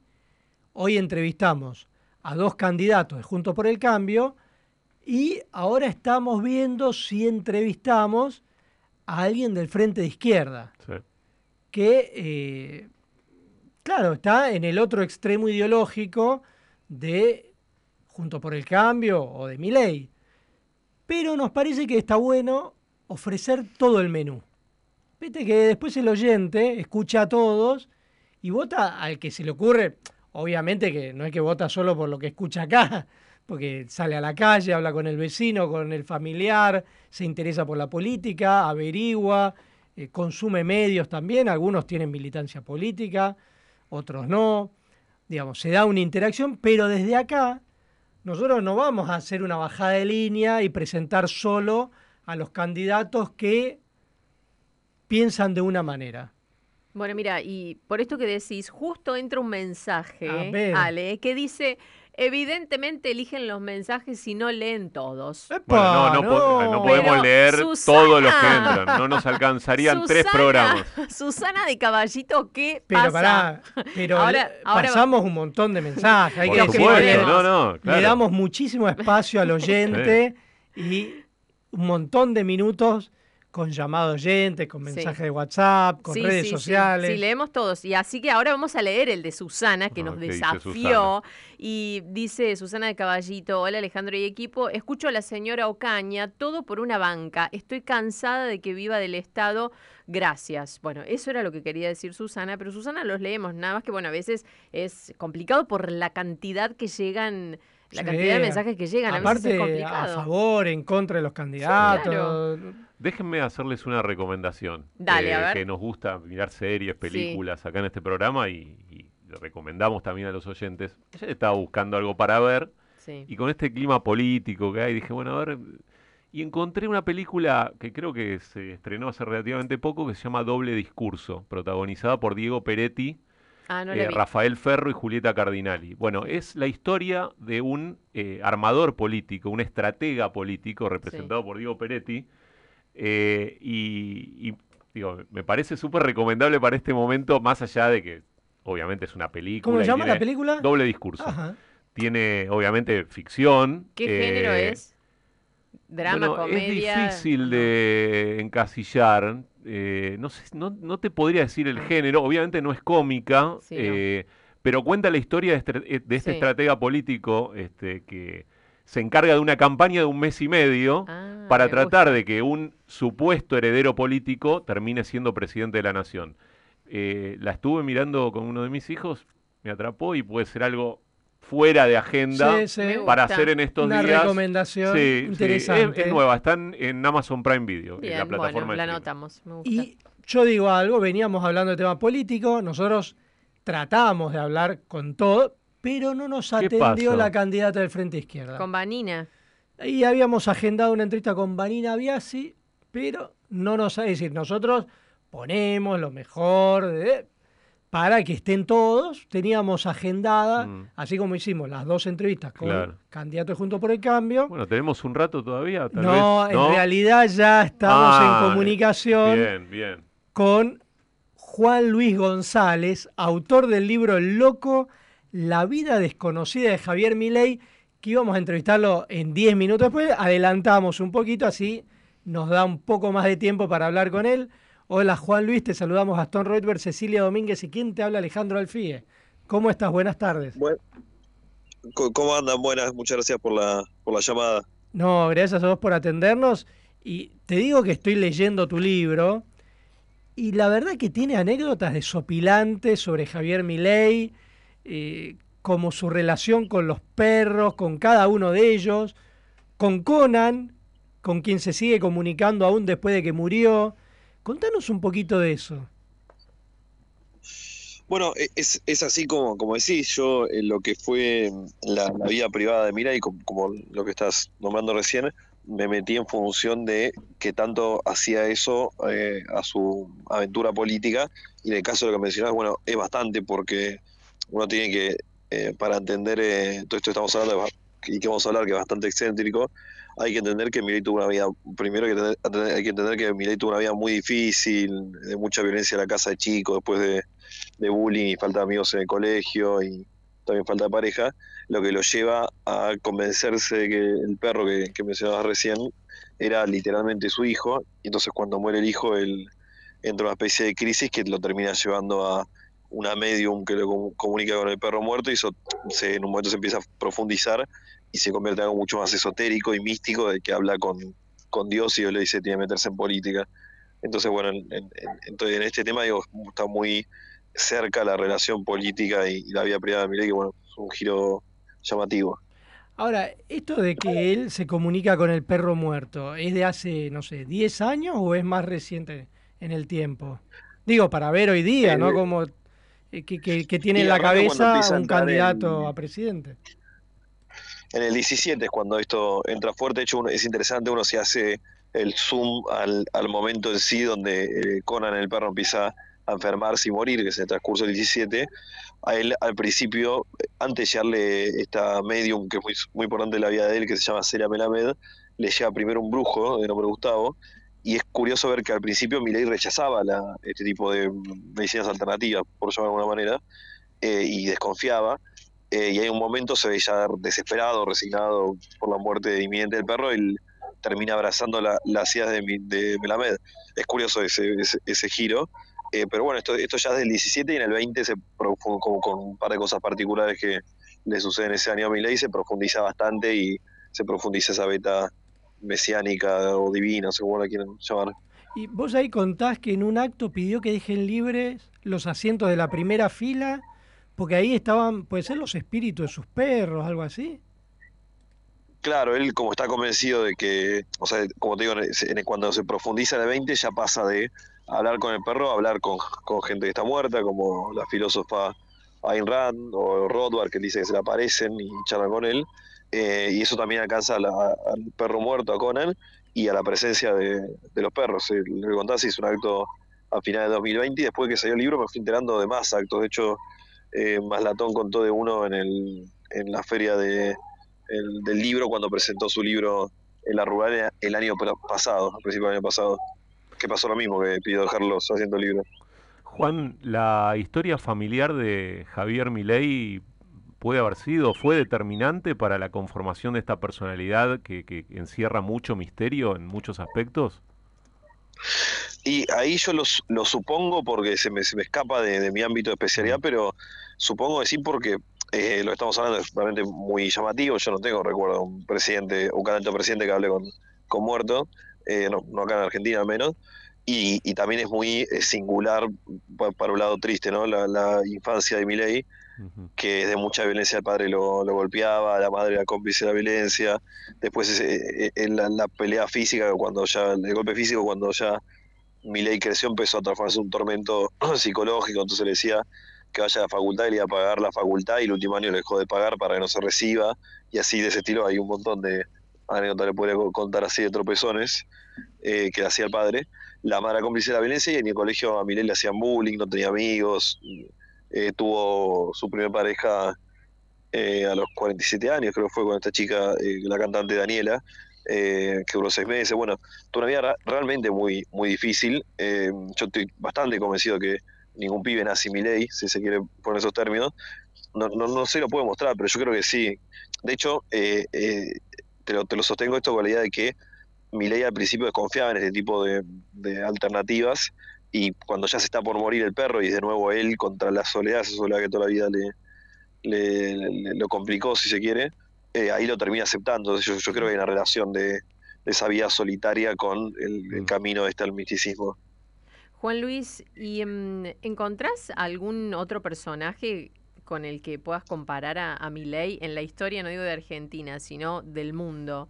Alguien que vos digas, mira, la verdad es que Milei va en el camino de tal o cual persona. Y además a eso le sumo, si vos crees que Milei es realmente así o es un personaje, porque muchas veces, muchas veces viste que muchos dicen, bueno, ¿es así o es un personaje el que creo? A ver, te, te contesto en orden.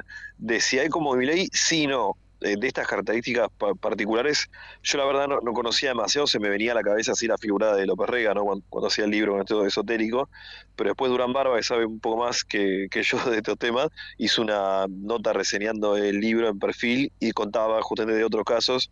Entonces contaba el caso de un candidato en, en Ecuador, que no me acuerdo ahora el apellido, contra el que compitió asesorando al rival, que tenía toda una cosa mística así muy presente, el caso de la Ayatollah de Irán, que dice que habla con el descendiente de Mahoma, el caso del líder de Corea del Norte, bueno, así varios con, este tipo de particular- particularidades, si se quiere, pero bueno, eh, en un punto, eh, sí se parece que a todos los líderes de la nueva derecha están funcionando en el mundo. Digo, funcionan porque hay algo de fondo que cambió y cambió en, en todo el mundo, no solo en Argentina. Entonces, ahí sí hay unos puntos en común. Eh, y después no, creo que es muy, muy, muy genuino Milei. De hecho, creo que por eso funciona. El Milei que ven en la, que se ve en la tele es el mismo que es él, no, no hay coacheo, y yo creo que eso eh, hay una cosa que el, que, ojo humano lo, puede detectar, por más que no sea ningún ojo especializado en política, lo, ves del otro lado de la televisión y vos decís, este tipo, eh, esa bronca que tiene es real, no, no, es imposible de, de coachar, y yo creo que es parte, si el loco no, no fuera el loco como, como es, eh, no, no tendría el éxito mediático que tuvo y el éxito político que tiene. Y hay otro, otro tema interesante que planteas en el libro, es el de los vínculos entre Milei y Eduardo Urnequian, que le sirvieron de ayuda para su carrera política en los medios de comunicación, donde este empresario es accionista minoritario, como en América TV e Infobae. Eh, co- contanos un poquito de eso. Mira, te- si querés te, lo arranco más por el diario del lunes porque esto sucedió después que salió el libro. Yo en el libro eh, revelo que el- la persona le juntó la plata a Milei en, el 20 en la campaña 21 y en el 23, estoy hablando de la plata de empresarios, o la plata más importante, es un señor que se llama Nicolás Pose, que es el gerente de toda la región sur de Aeropuerto 2000, es un tipo importante en el or- organigrama Aeropuerto 2000, vos entras a la página ahora de Aeropuerto 2000, más institucional, te aparece Urnequian primero y dos nombres más abajo, Pose. Eh, y desde que salió el libro, eh, y esto me enteré eh, porque lo investigó y lo publicó Victoria de Masi en el diario AR, a Pose le dieron, eh, justamente haciendo nota sobre esta relación de Urnequian y, y Milei, eh, le dieron a, a Pose ahora, en julio, una licencia en el trabajo por conflicto de intereses, lo que a mí me parece un poco risueño si se quiere, porque se la dieron en julio, cuando ya la, la plata para campaña ya está hecha y también lo había hecho en el 21, pero bueno, eh, volviendo al pasado, sí, Urnequian lo, lo empuja a Milei en, en los medios eh, afines. Eh, el contexto ahí es que eh, Urnequian está en una guerra muy descarnada con el gobierno macrista porque le quería sacar la concesión de Aeropuerto 2000 de Seiza y de Aeroparque y en ese gran tablero de, de operaciones que manejaba Urnequian, uno fue empujar a Milei, que era un du- durísimo detractor del gobierno macrista en general, pero Marcos Peña en particular, eh, que es una, bueno, una relación que después se tiene otro capítulo en que, eh, de hecho el, título de ese capítulo que te, me- te referís, el de Urnequian y Milei, se llama, es una textual, que es darle, dar una mano a Javier, que es lo que le pide lo, lo que le pide Urnequian cuando eh, Spert lo va a ver para su campaña, eh, cuando, lo va a ver como muchos políticos van a ver a grandes empresarios, y ahí Urnequian le pide que lo sume a, a Milei a las filas de, de Parque, de hecho después lo que termina pasando, así entra, si se acuerdan, entra así Milei a, a la política. Ahora, ¿y cómo Así desembarca en América TV? Eh, ¿Cómo empieza ahí? Eh, digo, ¿hay ahí alguna ayuda también? Bueno, eh, yo lo que hablé para el libro eh, en, relación a lo de América es eh, un operador de prensa que me contó que, que laburó para el mundo de Urnequian, eh, que, que me comentó que le habían pedido de parte de Urnequian una, que, que lo ayuda a Milei a insertarse en los medios. A mí me, me llamó mucha atención cuando, ahí, ahí- y ahí yo empecé a reconstruir el- este escenario, cuando me dijo eh, lo que me habían pedido que era muy claro, era que el eje de comunicación sea pegar la peña que es curioso porque yo después cuando eh, paso cerca de un mundo de Arcos Peña, me dice que había notado algo parecido también, que, que le había llamado la atención la insistencia que tenía Milei con, con Peña. De hecho, eh, y en el libro lo, lo cuento, eh, era tan llamativo esto de que Milei agarraba cualquier tema, y los invito a ver las entrevistas, yo lo, hice, agarraba cualquier tema de la actualidad argentina y siempre terminaba pegándole a, a Marcos Peña. De hecho, Bendita TV terminó haciendo informes de eh, si Peña le había robado una novia a Milei o por, por qué era que lo tenía tan... Y esto eh, era tan porque, en- eh, porque los intereses de Urnequian, digamos, entraban en colisión con el gobierno de Macri y Marcos Peña. Era eso, básicamente.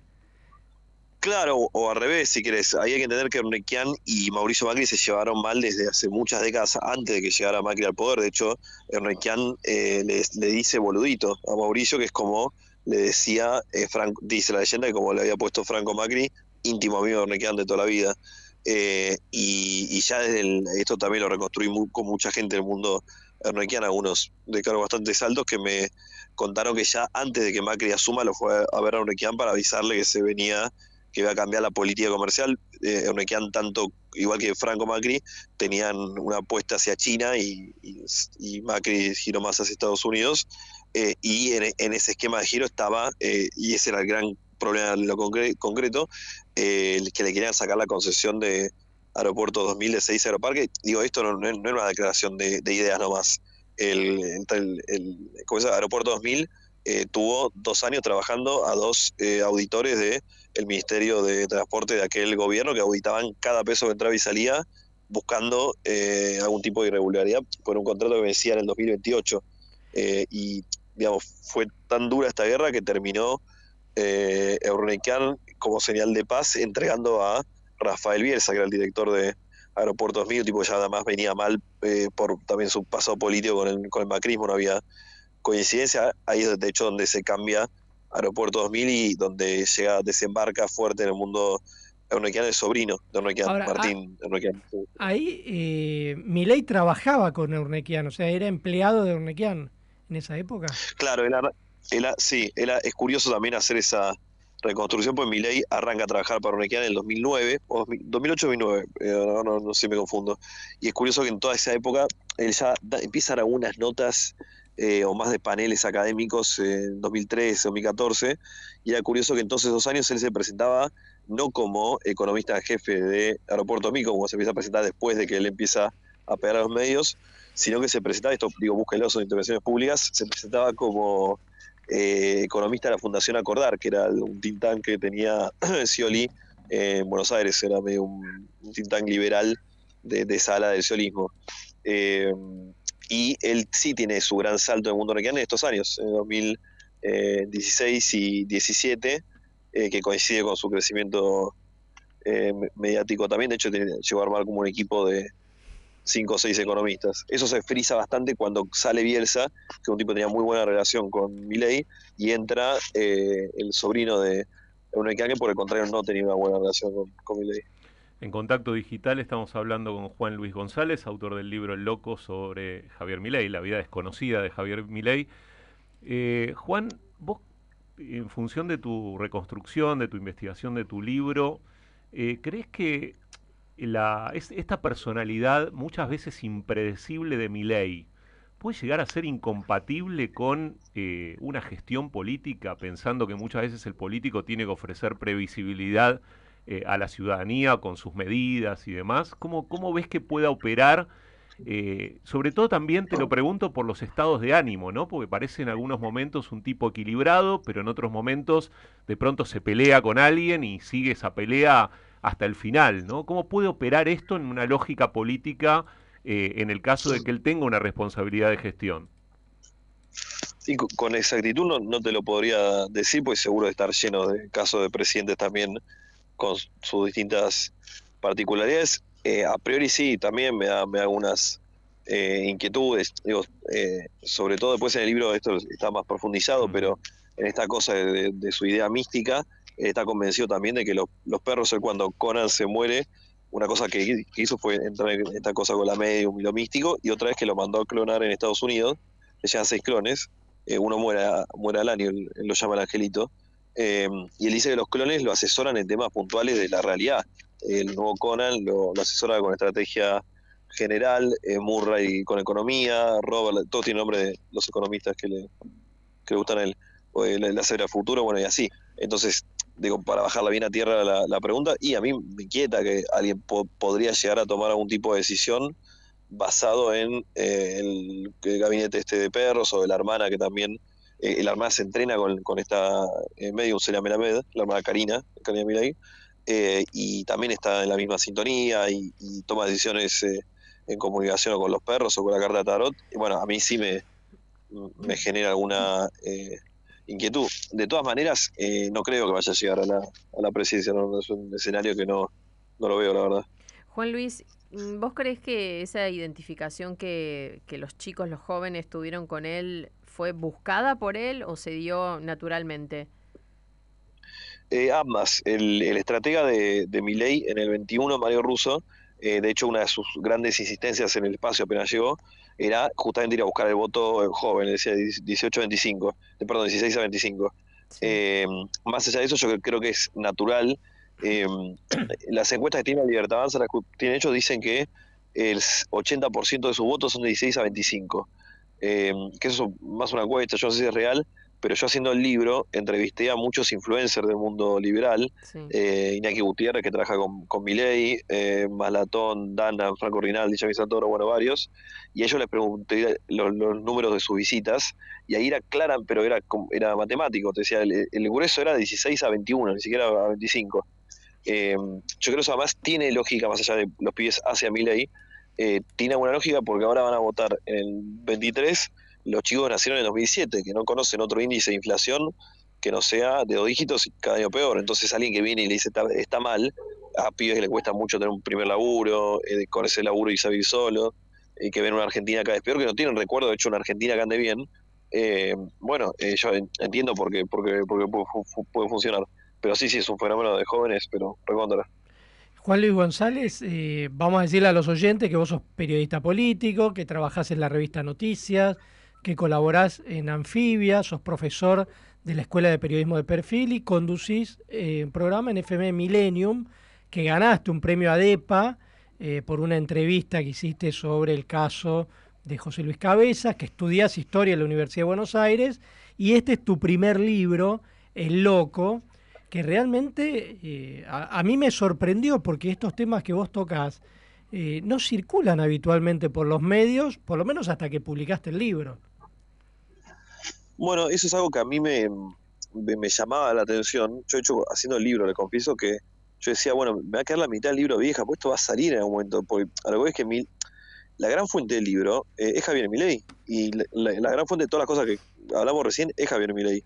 Lo de que los perros lo clonó lo contó él en público, lo del que hacía bullying de colegio, el padre le- lo golpeaba, lo contó él en público.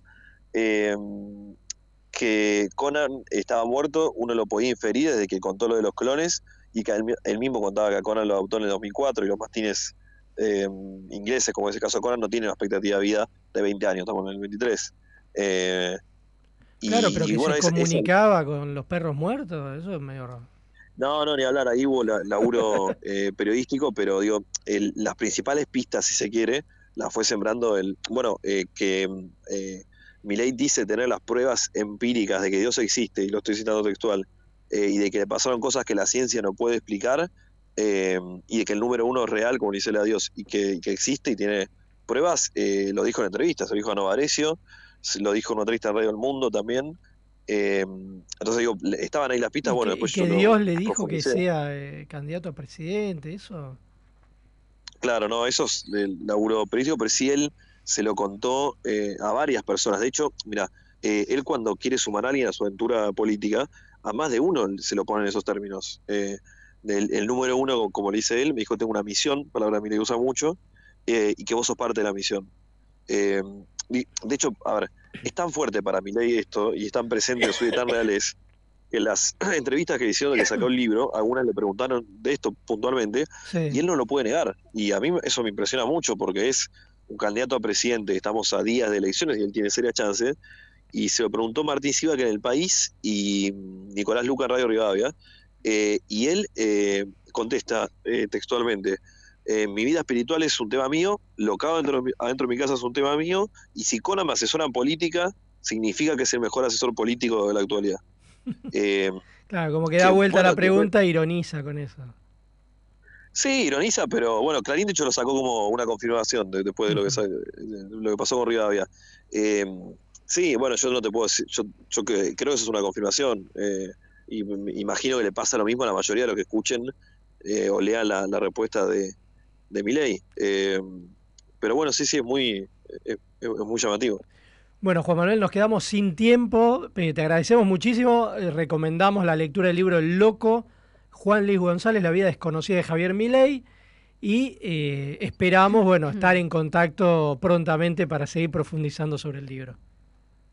Dale, cuando quieran, gracias a ustedes por la llamada. Bueno, un abrazo, muchísimas gracias. Era Juan Manuel González, autor del libro El loco, la vida desconocida de Javier Milei.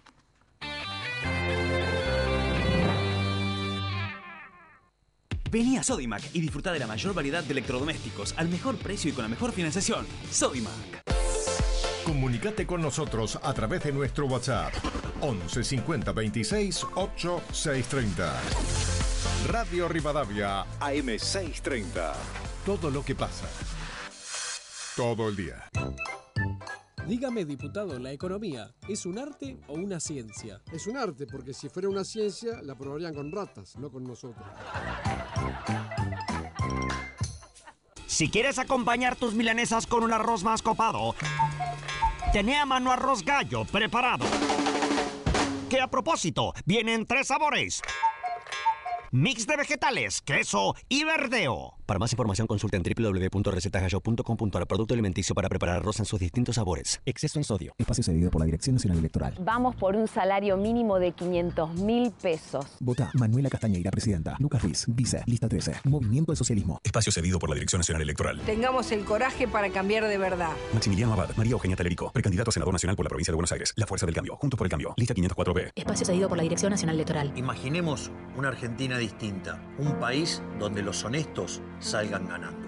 Esa Argentina distinta es imposible con los mismos de siempre. Pongamos un punto y aparte. Milley Villarruel, precandidatos a presidente y vice de la Nación. La libertad avanza. Lista 135A. Espacio cedido por la Dirección Nacional Electoral. Para vencer el régimen de la partidocracia demoliberal. Martín Ayerbe, precandidato a presidente. Hugo Rodríguez, precandidato a vicepresidente. Proyecto Joven. Lista 94B. Espacio cedido por la Comisión Nacional Electoral a las obras de teatro de humor político. Ariel Tarico y David Rottenberg, la fórmula del humor. Vote Taricon de Rottenberg 2023. Los martes a las 20 en el Poli Te Ama. Las entradas por PlateaNet o en boletería del teatro. Paraná 353. En tu mesa, con amigos o en familia, la mejor milanesa, la Farola Express, Lanús. ¿La querés? La tenés. Domingos de 14 a 16, vamos por las buenas para conocer la mejor información de la mano de Luis Gasulla. Rivadavia 630, todo lo que pasa, todo el día.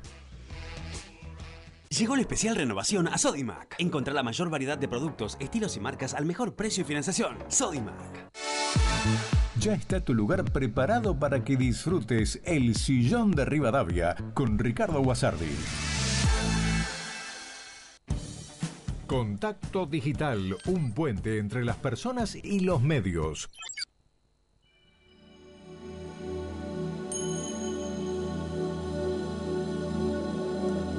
うん。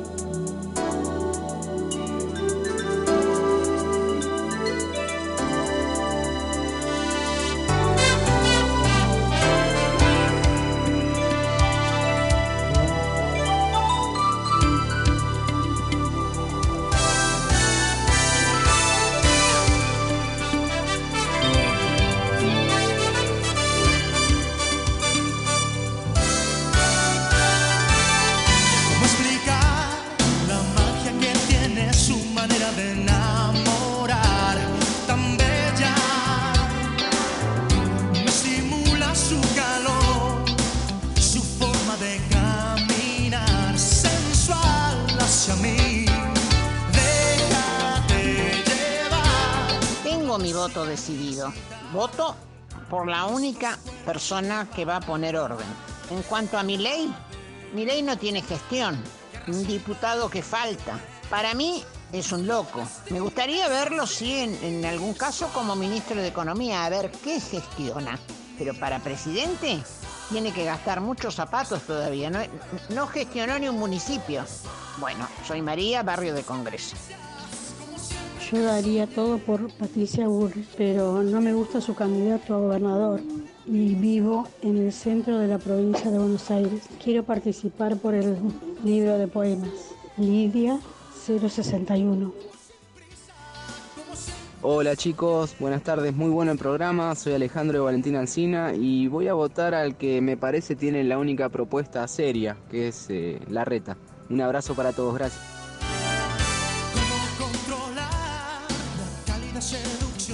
Y ahí está, estábamos escuchando al personaje de la semana, a Luis. Y del mes, te diría, porque la cantidad de recitales que va a dar este mes, impresionante. Y Allí vas a estar estaremos. ahí, Gastón. Allí estaremos, sí, por supuesto. Con Cata. Can- Vamos a ir. ¿Cantando ¿Qué? cuál? ¿Cuál esperas cantar? Todas. Todas. Todas. No, no, no. eh, Tiene, ¿Cuántos hits tiene? Todos. Luis Miguel. Dicen que el recital dos horas y media de hit. ¿Dos lo del- horas y media? Sí. Bien. Y lo de Luis Miguel fue para recibirlo a Ricardo Pero por Guasari, que lo supuesto. tenemos acá en el Ah, estudio. Con todo el ritmo. Yo Sí. hoy, nosotros- Qué recibimiento, ¿Qué ¿eh? haces, Sí. este, Ale? Nosotros, hola Gastón. ¿Cómo te va, Ricardo? Hola, Ceci. ¿Qué tal?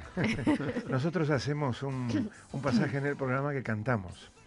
Entonces, este, hoy elegí una canción dedicada al FIE, porque realmente esa que dice, A ver, yo sé bien que estoy afuera, pero el día que vos me... ¿eh? Que yo me Y muera. tengo el grupo ya que Sí. Muy bien. llorar y Que llorar, llorar. llorar. Ah, te acompañan ahí con. Mirá. ¿Cómo le va? Muy bien, ¿y usted cómo anda? Bien, analizando el programa que están terminando de hacer ustedes. Pero no, yo te iba a preguntar por el programa que vos vas a hacer hoy. Yo voy a hablar de medio ambiente. Ay, qué voy bueno. a hablar, Qué no, no, no, no, no mucho, simplemente este, cómo viene la mano, porque el verano argentino puede ser complejo. Uy, Bueno, el no invierno está digas. muy cálido en ¿Vos sabés cuál es una de las empresas argentinas que por suerte más factura en este momento? La que fabrica generadores a gas y, a combustible. Ah, generadores. Sí, los que ponen en la calle cuando se corta la luz. Exactamente. Que podés- también podés poner en tu casa y demás. Valen entre 8 y 10 mil dólares. Mm. Eso significa que estamos con Chucho por el tema de los cortes. Pero teniendo en cuenta las Villa tarifas. Crespo está lleno, te digo. ¿eh? Digo, las tarifas que aumentaron, como bien Sí. contaban ustedes, 100%, 200, eso tiene que ver con la inversión. Y eso quiere decir que no va a haber cortes, ni de, de sur ni de... Esperemos, Bueno, ¿no? digo, no sé, qué sé yo, Esperemos. de Sí, decir. ¿no? cruzando los dedos. Tenemos que cruzar los dedos. ¿Te imaginas 42 grados No. sin que te ande el aire Y acondicionado? pagando 29? 40 mil de la factura de Y luz. lo otro que me interesó muchísimo, muchísimo, y quiero preguntarte, porque vos sos un especialista en la materia, en 40 años de democracia, hablaste con una chica que creo que era Relaciones Institucionales de la UBA. Sí. Sí.